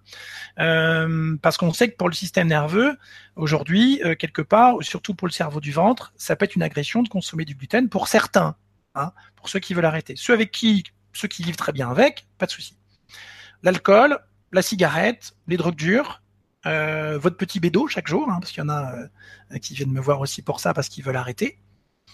Eh bien, on va travailler là-dessus parce que le travail est un peu différent. Euh, en fait, ce qui se passe dans le système nerveux, c'est qu'on peut accéder au défigement, je dirais, du système nerveux par rapport aux addictions, quand on travaille non pas euh, en libération du corps, mais plutôt en amplification de la frustration.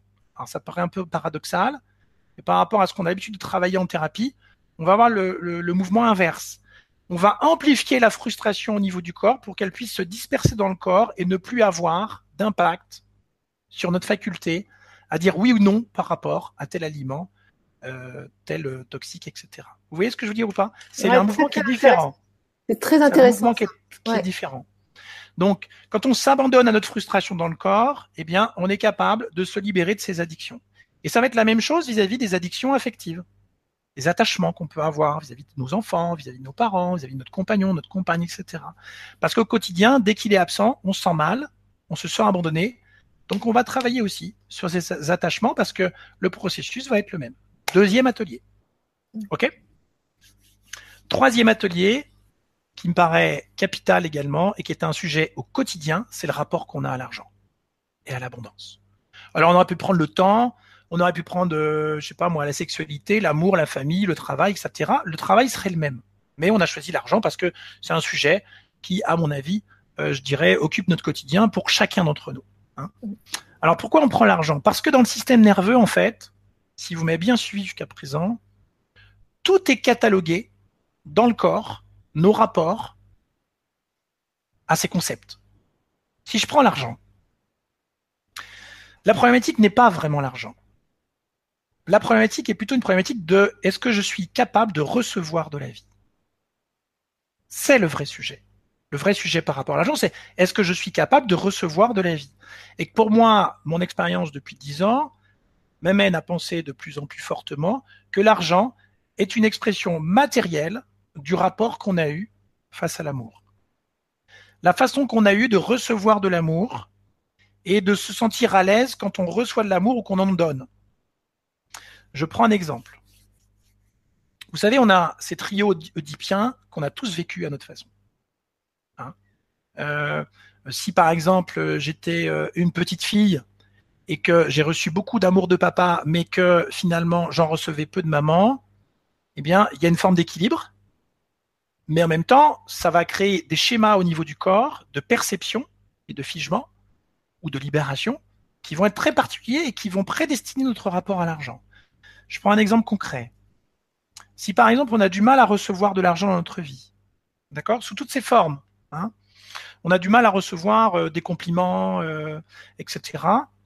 Eh bien, souvent, ce qui s'est passé dans le trio oedipien et dans ce trio de l'amour, c'est que j'ai pu recevoir de l'amour de papa de manière forte, parfois excessive, parce que j'en recevais peu de maman. Mais imaginez qu'à chaque fois que je reçois de l'amour de papa, je vois maman mal. Ou je vois papa et maman qui malheureusement entrent en conflit et en tension.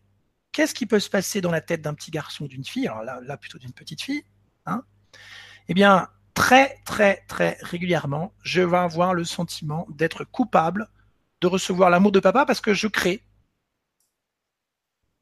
de la souffrance, en tout cas c'est ce que je crois, chez maman.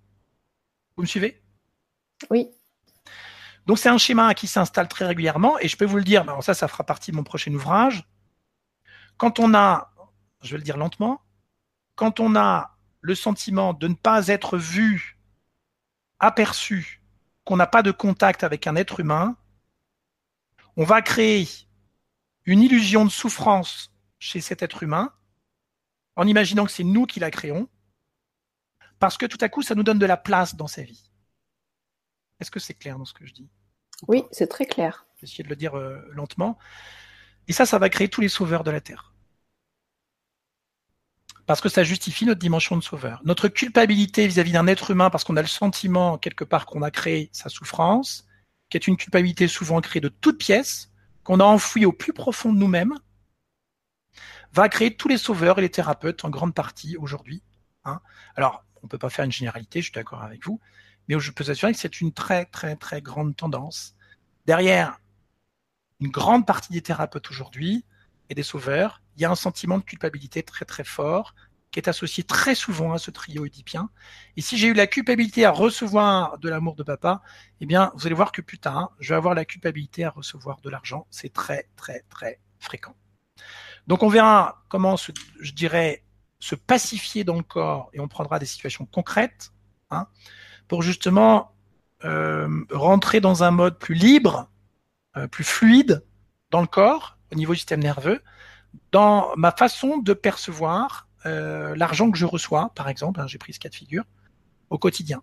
Parce que c'est votre corps qui dit non et qui envoie cette information en permanence vers l'extérieur, qui fait que vous allez attirer ou pas certaines situations, hein, et que votre, votre corps va déterminer, piloter la réalité qui se crée à l'extérieur, qui est une réalité augmentée ou étroite, hein, vous avez compris tout à l'heure, et qui va de plus en plus au quotidien, soit se libérer si vous travaillez sur ce rapport à l'argent dans le corps, soit, malheureusement, continuer à se bloquer.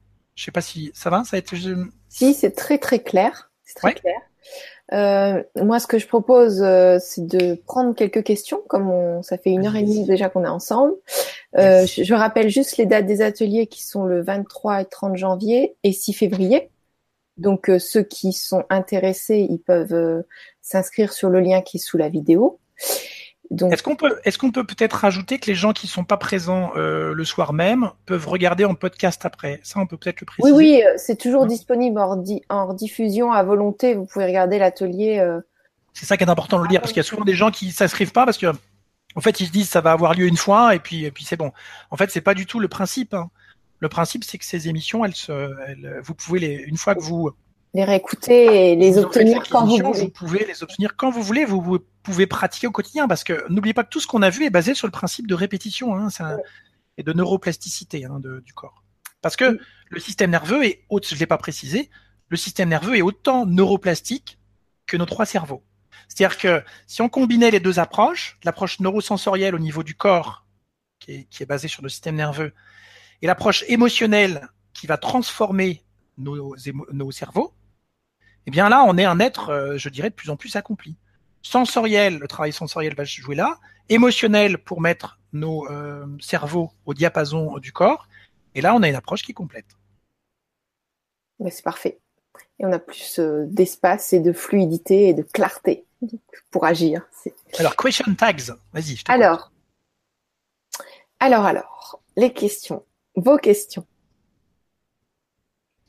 Donc, euh, bonsoir les deux lumières. J'expérimente la physique quantique que j'ai découvert avec Greg Barden. Le quantique nous ouvre donc des horizons incroyables. La connaissance des différents outils nous permet euh, de rester à l'heure de la paix intérieure, même avec des épreuves. Point d'interrogation. Je trouve cette époque passionnante, brassée d'amour vanté de Bretagne à tous les branchés spirituels. Donc la question, donc merci pour ta question, Electron. Euh, c'est la connaissance des différents outils nous permettront-ils de rester à l'heure de la paix intérieure, même avec des épreuves? C'est amusant parce que les, protocoles que j'ai créés, ça va vous amuser. Je les ai appelés PIS. Waouh. Protocole. Alors, je suis pas très attaché à ça. Je vous le dis parce que vous me posez la question, euh, peu importe, mais euh, protocole empathique d'abandon corporel et émotionnel. Voilà, c'est pour ça que je l'ai appelé comme ça, parce que pour moi, c'est vraiment un processus de pacification hein, euh, intérieure. Donc, euh, c'est prévu pour cela. Ça a été conçu pour ça. Donc, euh, on va pas justement s'en priver, ce serait quand même dommage. Mmh, d'accord, merci. Mmh. Alors, Claude, Claudie, qui nous dit bonsoir à vous deux. Je ne sais pas si je peux trouver une réponse, car mon corps traverse des moments très difficiles, opération depuis peu de mes mains, et je souffre atrocement au point de ne pouvoir les bouger, et de plus, depuis euh, de, depuis d'opération, les plaies s'infectent, plus de diabète qui est haut, et cela signifie il pourrait être alors je sais, c'est pas forcément écrit euh, pour être dans cet état d'épuisement et de souffrance, je voudrais vraiment m'en sortir. Ce que je comprends pas, c'est que je vis pourtant une spiritualité merveilleuse où j'avance des moments, j'avance dans des moments extraordinaires. À votre avis, que se passe-t-il pour vivre de telles souffrances physiques? Merci de tout cœur, car j'ai vraiment besoin de votre aide. Alors, alors, on peut pas, je, ne peux pas sortir une réponse toute faite parce que je connais pas, euh, je dirais le contexte. C'est Claudie son prénom. Claudie, oui. Hein Donc, euh, ce serait euh, très prétentieux de, ma part de, dire que la, réponse est toute faite. Je peux juste dire qu'en fait, ces douleurs sont souvent des résistances justement au figement dans notre corps. Hein.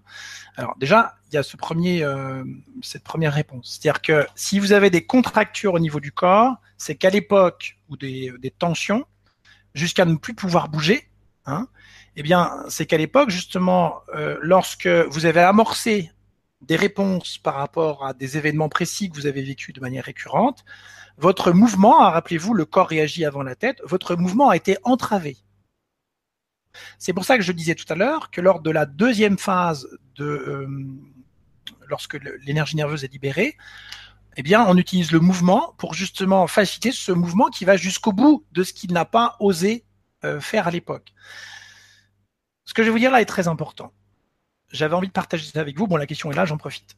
En fait, ce qui se passe, c'est que quand on a vécu des événements traumatiques quand on était petit, des chocs émotionnels, souvent, on a mis ces événements sous le tapis. En se disant, on va oublier, ça va passer. Ce sont des bombes atomiques à retardement qu'on a mis sous le tapis. Pourquoi? Parce qu'à l'époque, par rapport à des situations très précises, j'en évoquais quelques-unes tout à l'heure, hein, eh bien, notre euh, système nerveux, notre corps a mobilisé beaucoup, beaucoup, beaucoup d'énergie pour répondre à la situation, et que cette énergie est restée bloquée dans le corps parce qu'on n'a pas pu mener, je dirais, notre réaction jusqu'au bout. Notre corps s'est figé. Imaginez le nombre de tensions dans les muscles que ça a pu créer à l'époque. Des années après, je vous le dis parce que moi j'en ai euh, des légions des personnes comme ça qui viennent me voir. Hein. Euh, après la retraite, au moment de la retraite, votre système nerveux commence à se relâcher. Et là, vous avez tout ce que ce qui a été laissé sous le tapis, que j'appelle des bombes atomiques à retardement, cette énergie nerveuse gigantesque qui est resté coincé dans, euh, et figé dans le système nerveux, qui commence justement à créer des symptômes. Le système nerveux commence à se libérer. Quand vous partez en vacances, je ne sais pas si vous êtes déjà arrivé, souvent les premiers jours, bah, on est un peu patraque. Surtout si on a eu une période très stressante euh, au préalable. Le corps s'auto-guérit. Il est capable de le faire avec des stress légers. Mais imaginez que vous ayez laissé d'un stress chronique pendant des années dans votre corps cette énergie qui n'a jamais été libérée sous forme de tremblement, et là, tout à coup, elle commence à se libérer. Mais le corps est dépassé. Il ne sait pas, en fait, répondre à justement cette, euh, euh, ce relâchement. D'accord? Ce qui est important de comprendre, c'est que là, on a des mécanismes qui sont aujourd'hui de plus en plus connus au niveau biochimique. C'est que vous savez qu'on a un niveau de cortisol dans le corps, un niveau de stress euh, qui est, je dirais, moyen par individu. D'accord? On en a besoin dans la journée pour passer à l'action, pour être dans notre quotidien ne serait-ce que pour nous réveiller le matin. Mais imaginez que vous ayez un traumatisme et des chocs émotionnels depuis des années tout petits et qui maintiennent non pas un niveau de cortisol moyen, mais un niveau de cortisol plus élevé. D'accord? Et que vous ayez régulièrement le sentiment d'être trahi, d'être abandonné, d'être rejeté, et que votre système, il maintient un niveau de cortisol qui est assez élevé. D'accord? Hein, De manière récurrente. Déjà, ça épuise votre système nerveux, d'accord? Parce qu'il est obligé de lutter pour maintenir un équilibre alors qu'il a un niveau de stress qui est anormal.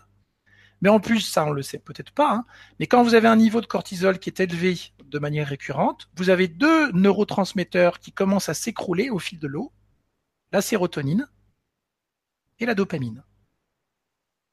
Ça veut dire que plus vous êtes en stress chronique, plus vous avez un mal-être qui s'installe à l'intérieur, c'est-à-dire moins de bonne humeur, moins de désir, moins de plaisir. Et si ça dure des années, hein, vous avez votre niveau de cortisol parce que vous vivez un quotidien qui est plus de plus en plus, je dirais, euh, alimenté par ce sentiment de trahison, d'abandon et de rejet. Vous avez votre courbe de cortisol qui commence à grimper et à un moment elle s'écroule. Et tu sais comment on appelle ça? Parce qu'il y en a trop tout à coup. Le burn-out? Le burn-out. Tout à fait. Donc plus vous maintenez un niveau de stress élevé lié à des chocs émotionnels qui n'ont jamais été traités dans le corps, plus vous avez votre hormone de bonne humeur qui s'écroule, plus vous avez votre neurotransmetteur du plaisir et du désir qui s'écroule. Donc c'est pour ça que c'est important de travailler dessus. Hein. N'attendez pas les phases de relâchement, la retraite. J'avais encore une personne il y a deux jours hein, qui n'a jamais travaillé sur, euh, je dirais, euh, des événements difficiles de sa vie. Hein, je les, les nommerai pas. Des moments vraiment très traumatiques et qui là est, euh, malheureusement en plein chaos. Hein. et le nombre de personnes qui viennent me voir et qui sont dans cette situation, on imagine qu'à la retraite, bah, finalement, euh, on a passé le, les moments les plus difficiles parce qu'on va enfin pouvoir se reposer et s'apaiser. Mais souvent, euh, pour certains, c'est le contraire parce que le système nerveux se relâche. Et vous savez, c'est comme les petites bulles au fond du verre, hein, ça commence à remonter. Et là, vous avez tout ce qui n'a pas été traité depuis l'enfance qui euh, remonte à la surface et qui peut créer des symptômes majeurs. Voilà. Donc pour revenir à ce que disait Claudie, c'est ça?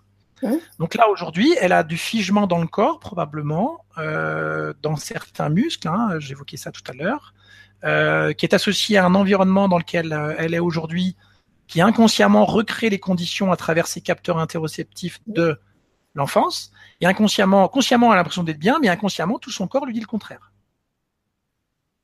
lui dit mais danger, danger, danger, regarde, tu revis ce que tu as vécu quand tu étais petite.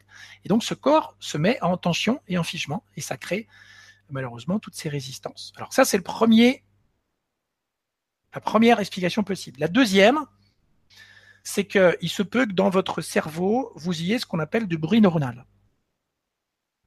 Dans le cerveau, on a à la fois des neurones qui excitent pour créer des réactions. Par exemple, je bouge mon bras, ça excite des muscles. Et puis des neurones qui inhibent pour faire que mon bras, bah, à un moment, je le relâche. Parce que si je suis face à vous et puis je fais ça pendant deux heures, euh, ça va, à mon avis, en, en comment je dirais, en, exciter certains et en agacer d'autres, etc. Ou en faire rire d'autres. Bref. Mais quand vous faites Parkinson, il y a, y a, une partie de ça, vous voyez ce que je veux dire hein On est dans de l'excitation en permanence, euh, etc. Sauf que ça, c'est bien des États-Unis, c'est assez récent aussi. C'est un travail qui date euh, du début des années 2000. C'est à peu près une quinzaine d'années. Hein. C'est un laboratoire euh, aux États-Unis qui a travaillé là-dessus. On sait aujourd'hui qu'entre les deux, on a ce qu'on appelle les interneurones. Ces interneurones, quand vous avez des réactions à avoir au niveau du corps, vont d'un côté, soit quand il y a trop d'excitation au niveau du muscle, baisser je dirais, le niveau d'excitation avec en activant l'inhibition.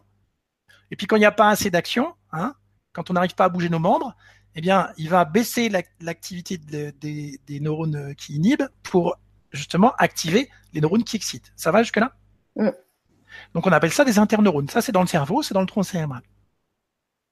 Sauf que, imaginez que vous ayez vécu, quand vous étiez petit, euh, des, euh, des moments traumatisants et des chocs physiques ça peut être de la brutalité au quotidien. Hein.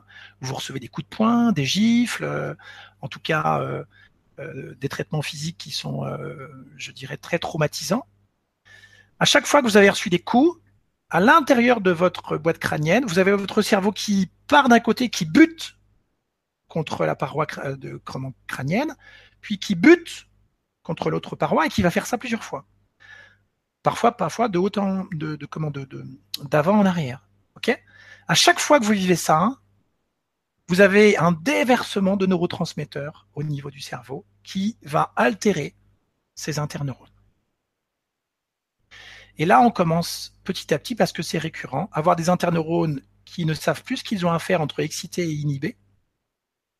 On appelle ça du bruit neuronal, parce que ce n'est plus fluide, ce n'est plus cohérent dans le cerveau, parce qu'on a vécu ça pendant des années, et que des années après, ces interneurones vont décider bah, d'arrêter de fonctionner, ou en tout cas de fonctionner de manière anarchique.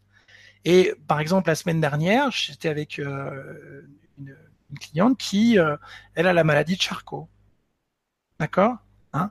Donc, je ne sais pas si vous le savez, mais la maladie de Charcot, c'est vraiment une dégénérescence des neurones moteurs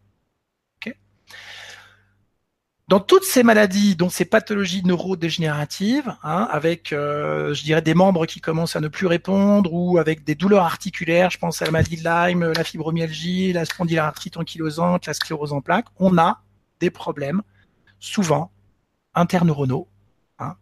Alors, ça se règle, mais attention, je peux pas faire une réponse toute faite aujourd'hui parce que moi, je suis en projet expérimental là-dessus. Aux États-Unis, ils ont pris de l'avance. Hein. Aujourd'hui, on sait qu'en activant le tronc cérébral, c'est-à-dire en réinitialisant les interneurones du tronc cérébral, eh bien petit à petit, on arrive à recréer ces connexions entre le haut et le bas et le bas et le haut. Mais ça prend du temps. hein Donc, euh, moi, je suis en train de le vivre avec un, un jeune qui a une trentaine d'années, qui euh, a eu des problèmes de substances blanches et de, de, de gaines de myéline quand il était petit, donc qui n'a jamais appris à marcher. Et je peux pas aujourd'hui communiquer là-dessus parce que c'est trop prématuré, mais au bout de quatre mois, on a déjà des résultats qui sont assez étonnants. Donc, je pense que je serai en mesure de communiquer sur le sujet dans plusieurs mois, hein, quand on aura un peu plus de recul par rapport aux choses. Mais aux États-Unis, ils ont énormément euh, avancé sur le sujet, et je sais qu'en France, ils ont eu accès à ces informations. Pourquoi? Parce qu'il y a quelques mois dans le monde, euh, vous aviez une étude qui mettait en évidence une personne qui était restée dans le coma dans un hôpital euh, assez renommé en France pendant plusieurs mois, et ils ont activé pendant un mois son nerf vagal avec des impulsions électriques. Donc le nerf vagal, vous savez que c'est le nerf principal du tronc cérébral. Et au bout d'un mois, la personne, petit à petit, est sortie de son coma et était capable déjà de suivre, je un doigt euh, qui passait devant elle. Donc, en France, on est, je dirais, dans une approche embryonnaire de ces travaux, mais ça va arriver. Bon, moi j'ai décidé de prendre un petit peu d'avance parce que je peux travailler avec des appareils de thérapie quantique et puis travailler avec d'autres approches qui sont linéaires. Euh, mais aujourd'hui, je peux pas vraiment communiquer sur le sujet. Mais sachez qu'il y a un espoir. Voilà, c'est tout ce que je voulais dire. D'accord.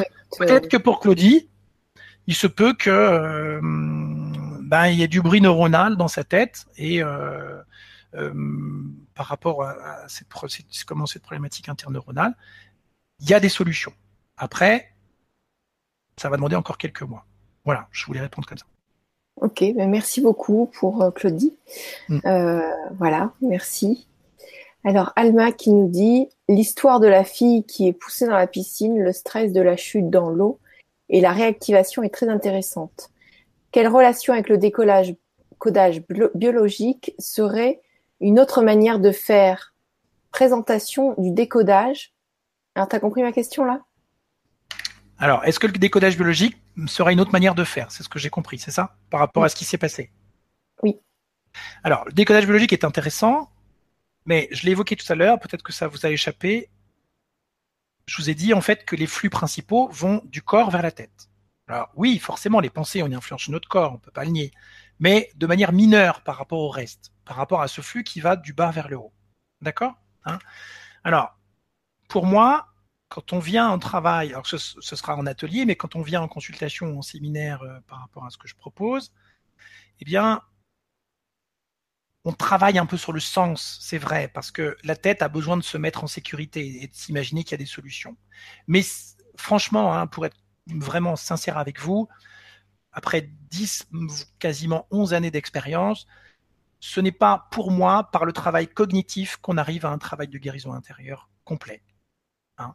Euh, le travail émotionnel est une autre étape et ça permet de transformer nos connexions neurologiques et notre façon de nous comporter au niveau de nos cerveaux.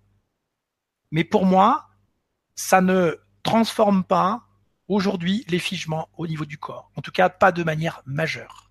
Hein. En fait, le, le, travail est à la fois un travail de défigement neurosensoriel, comme je l'évoquais, un travail neuro-émotionnel complémentaires. On va travailler sur les émotions pour créer des euh, chemins nouveaux qui sont ceux de la joie, de l'enthousiasme, etc. au niveau du cerveau. Hein, parce que finalement, on est dans la colère et la tristesse permanente. Donc, on va défiger puis exploiter différemment pour créer au niveau de la tête, je dirais, des autoroutes par lesquelles on va passer qui vont nous permettre d'être plus dans la sérénité et dans la paix. D'accord? Mais ce trajet de haut en bas, entre le bas et le haut, va se faire de manière optimale si votre tronc cérébral, hein, je dirais cette partie-là, là, ici au niveau de la tête, en haut de la moelle épinière, eh bien, est activé, c'est-à-dire s'il est opérationnel. Hein. Alors j'avais évoqué de manière très rapide euh, il y a à peu près un an le fait qu'on active le tronc cérébral, soit avec des appareils de thérapie quantique parce qu'on va activer justement ces nerfs en envoyant des impulsions électriques. Hein. Moi je travaille aussi comme ça. Soit on va pratiquer ce qu'on appelle les réflexes euh, corporels euh, et archaïques de l'enfant, hein, qui sont des réflexes qu'on a vécu dans le ventre et un an après la naissance, qui permettent à chaque fois que justement on pratique certains mouvements très précis qui étaient ceux de l'enfant, hein, je pense aux quatre pattes, au rampé par exemple, pour ne citer que les, que les principaux, eh bien on va être capable de, de réactiver le tronc cérébral euh, par une pratique quotidienne. Je fais court parce que c'est pas forcément le sujet de la soirée, mais on sait, c'était dans le ça m'intéresse de septembre, le mouvement crée ou recrée la neurologie. Donc l'enfant s'est construit sur la base du mouvement jusqu'à l'âge d'un an à la fois dans le ventre avec l'eau et les mouvements de maman, d'accord? Et à l'extérieur du ventre avec certains mouvements très spontanés de l'enfant. J'en ai cité deux, le rampé et le quatre pattes. il y en a une trentaine. Mmh. Donc, la qualité de votre tronc cérébral va faire en sorte que l'information, le comportement, si vous travaillez au niveau comportemental, ça va avoir une incidence sur le ressenti corporel et que le ressenti corporel, si le tronc cérébral est opérationnel, va avoir une incidence sur le comportemental. Le problème aujourd'hui, c'est qu'on travaille souvent sur le corps, mais on travaille pas suffisamment au niveau euh, du cerveau. Ou on travaille sur le comportement au niveau émotionnel sur le cerveau, mais on travaille pas sur le corps. Ce qui fait qu'on a des informations qui sont divergentes entre le haut et le bas. Vous imaginez ce que ça peut créer dans le quotidien. Sans commentaire. Ok, d'accord, merci. Alors, euh, Alma, elle a une deuxième question. Vous dites le corps est beaucoup plus puissant que notre tête. J'y souscris. Vous utilisez tête pour signifier pensée, conscience, mental, ego. C'est ça? Oui. Mais c'est pas, enfin, c'est pas aussi simple que ça de restreindre l'ego. En fait, c'est pas un sujet que j'aborde véritablement très fréquemment. Pour moi, on a quatre types d'intelligence. On a une intelligence qui est instinctuelle ou instinctive, qui est celle du corps. D'accord? C'est ce qu'on a évoqué. On a une autre intelligence qui est intuitive, qui est celle du cœur. On a une intelligence qui est plus mentale, qui est associée au cortex, à la tête. Bon, ça, c'est rien d'exceptionnel. Et puis, on a une intelligence qui est plus émotionnelle, que l'on va plutôt associer au ventre. Est-ce que ça, c'est clair pour tout le monde? D'accord hein? Quand on dit l'ego, je dirais que c'est plutôt cet attachement au modèle que j'évoquais tout à l'heure. Mais le corps est attaché à ces modèles. N'oubliez pas qu'il a des rigidités. Le rapport à l'argent, ça fait partie de notre ego. D'accord? Hein euh, L'ego, il est partout pour moi. Il est à niveau émotionnel, au niveau sensoriel, au niveau mental. Il petite un petit peu moins au niveau intuitif. Je suis d'accord. Hein Mais euh, de dire il est là ou pas, c'est compliqué parce que quand on a une, philosophie quantique, les choses sont pas localisées quelque part. Beaucoup moins. Hein je dirais, quand on a une approche intégrale, les choses, elles sont localisées un peu partout. Par exemple, la mémoire, elle est autour de nous, elle n'est pas en nous. Hein. Elle est rapatriée en permanence par nos structures neurologiques pour quand vous êtes triste, bah vous allez plutôt, euh, je dirais, télécharger des souvenirs de tristesse, par exemple. Hein. Quand vous êtes en colère, des souvenirs de colère, etc. Donc euh, là, je sectorise un peu les intelligences, mais on peut pas véritablement les délimiter. L'émotionnel, par exemple, on peut pas dire que c'est juste uniquement au niveau de la tête. Quand une personne est allongée sur la table de travail, eh bien, quand euh, elle ressent sa colère, c'est à la fois là et un petit peu dans le corps. Vous voyez? Quand elle est triste, c'est beaucoup là et encore un peu dans le corps. Par contre, quand c'est chaud, c'est froid, elle sent des tremblements, des picotements, euh, que c'est insupportable dans le ventre, c'est dans le corps. D'accord? Hein?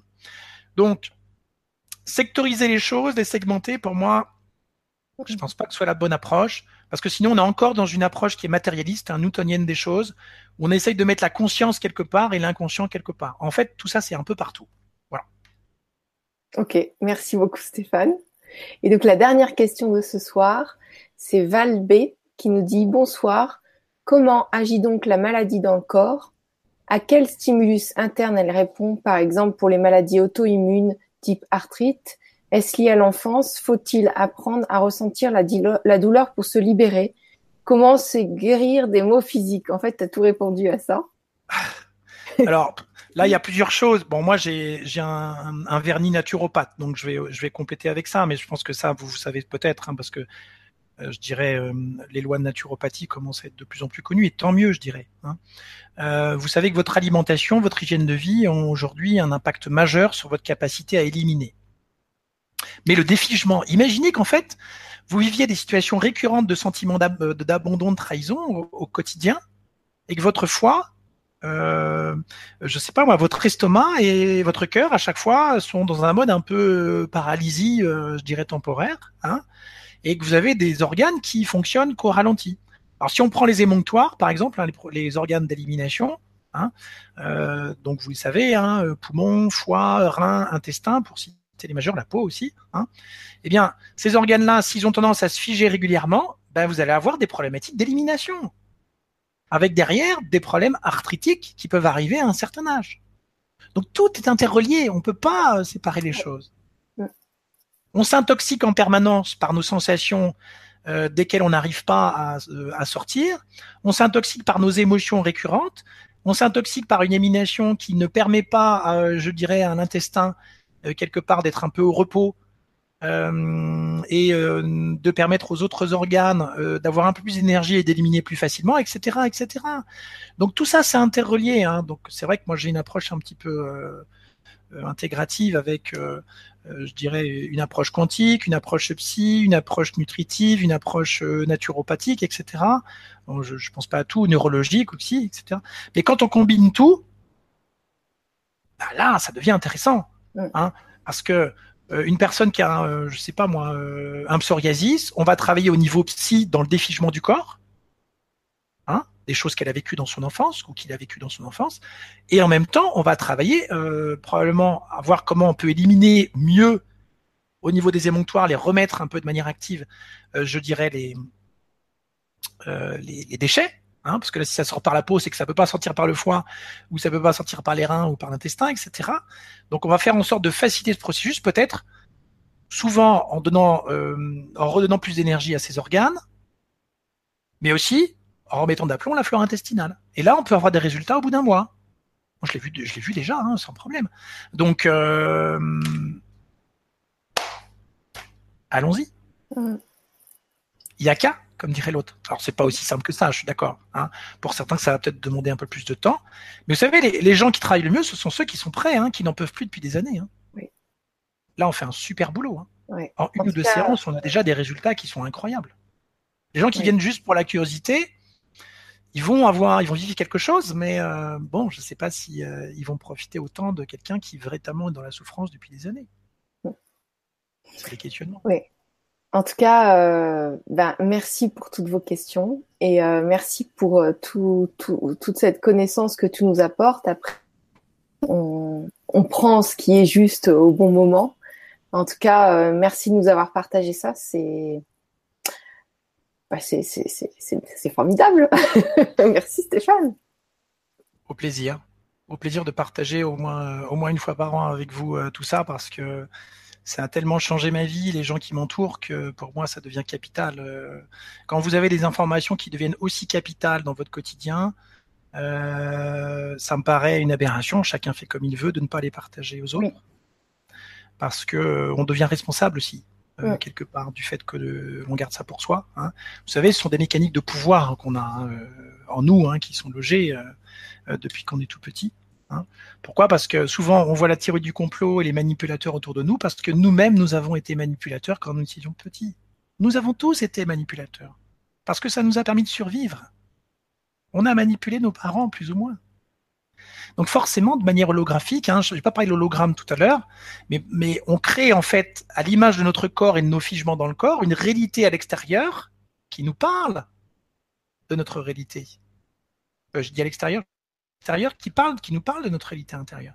Donc cette notion de corps hologramme, c'est ce corps qui absorbe de l'information et des photos en permanence et qui en émet en permanence et qui crée notre réalité. Vous avez compris que si notre corps est celui qui envoie les informations neuf fois du temps à la tête, donc c'est lui qui crée le plus notre réalité vers l'extérieur. Un hologramme, ce sont des images en 3D que l'on crée en permanence, hein, qui devient notre réalité, qui est construite à l'intérieur, vous avez compris, et qui devient notre réalité extérieure à travers, je dirais, euh, des images quantiques que l'on euh, que l'on crée. Euh, Gwénoline est, est, ma projection. Je suis sa projection. Ce qu'elle vit dans sa vie me parle de ma vie. Ce que je vis dans ma vie lui parle de sa vie, etc., etc. Hein Nous sommes tous les miroirs les uns des autres. Euh, et ça sera l'objet d'une autre conférence, hein, parce que pour moi, c'est un sujet qui est capital, celui-ci. Hein. C'est pour ça que vous ne savez, et je terminerai par ça, vous ne savez ce qui est bon pour vous que parce que vous vivez chaque instant. Retenez cette idée. Vous ne savez ce qui est bon pour vous que parce que vous vivez chaque instant. Parce que la vie, c'est beaucoup mieux ce qui est bon pour nous, et que cette vie, elle va se manifester à travers notre inconscient. Parce que c'est l'intelligence la plus puissante de notre être. Voilà, je le dis parce que on parle, à mon avis, beaucoup trop de la conscience aujourd'hui et très peu de la puissance de l'inconscient, hein, aujourd'hui, qui nous permet de faire des choses exceptionnelles. Sans effort. Et si vous décidiez de créer un talent spontané qui est être bien dans sa vie, c'est possible ça aujourd'hui, via justement toutes ces approches neuroplastiques et quantiques. Ce talent spontané à être, à se dire, je me sens bien. On peut créer des autoroutes en nous, petit à petit, où on se dit, je me sens serein, je me sens paisible, je me sens bien dans ma tête, dans mon corps. C'est possible aujourd'hui, je vous assure. Et ça nous donne le sourire. Ok? Voilà ce que j'avais envie de partager avec vous ce soir. Donc euh, les ateliers sont ouverts, hein, vous avez une semaine pour y réfléchir. les personnes qui sont absentes le soir même, vous pouvez regarder ça derrière en podcast. Si vous avez des soucis relationnels, vous avez des soucis addictifs, vous avez des soucis de rapport à l'argent et tout le monde a, ces, je dirais, ces problématiques au quotidien, eh bien, venez partager, hein, c'est ce que je vous invite à faire, cette réalité du corps qui nous libère de nos émotions, euh, je dirais, qui euh, nous bloquent aujourd'hui, hein, euh, et de ces pensées qui sont récurrentes où on voit toujours les choses de la même façon. Et ça nous plombe. Et ça nous pollue la vie. Voilà, je m'arrête. Merci beaucoup. Merci Stéphane. Euh, écoutez, au plaisir de vous retrouver tout bientôt et d'évoluer ensemble. Donc, on vous souhaite une toute jolie soirée et à tout bientôt. Bye bye. Soyez heureux. À bientôt.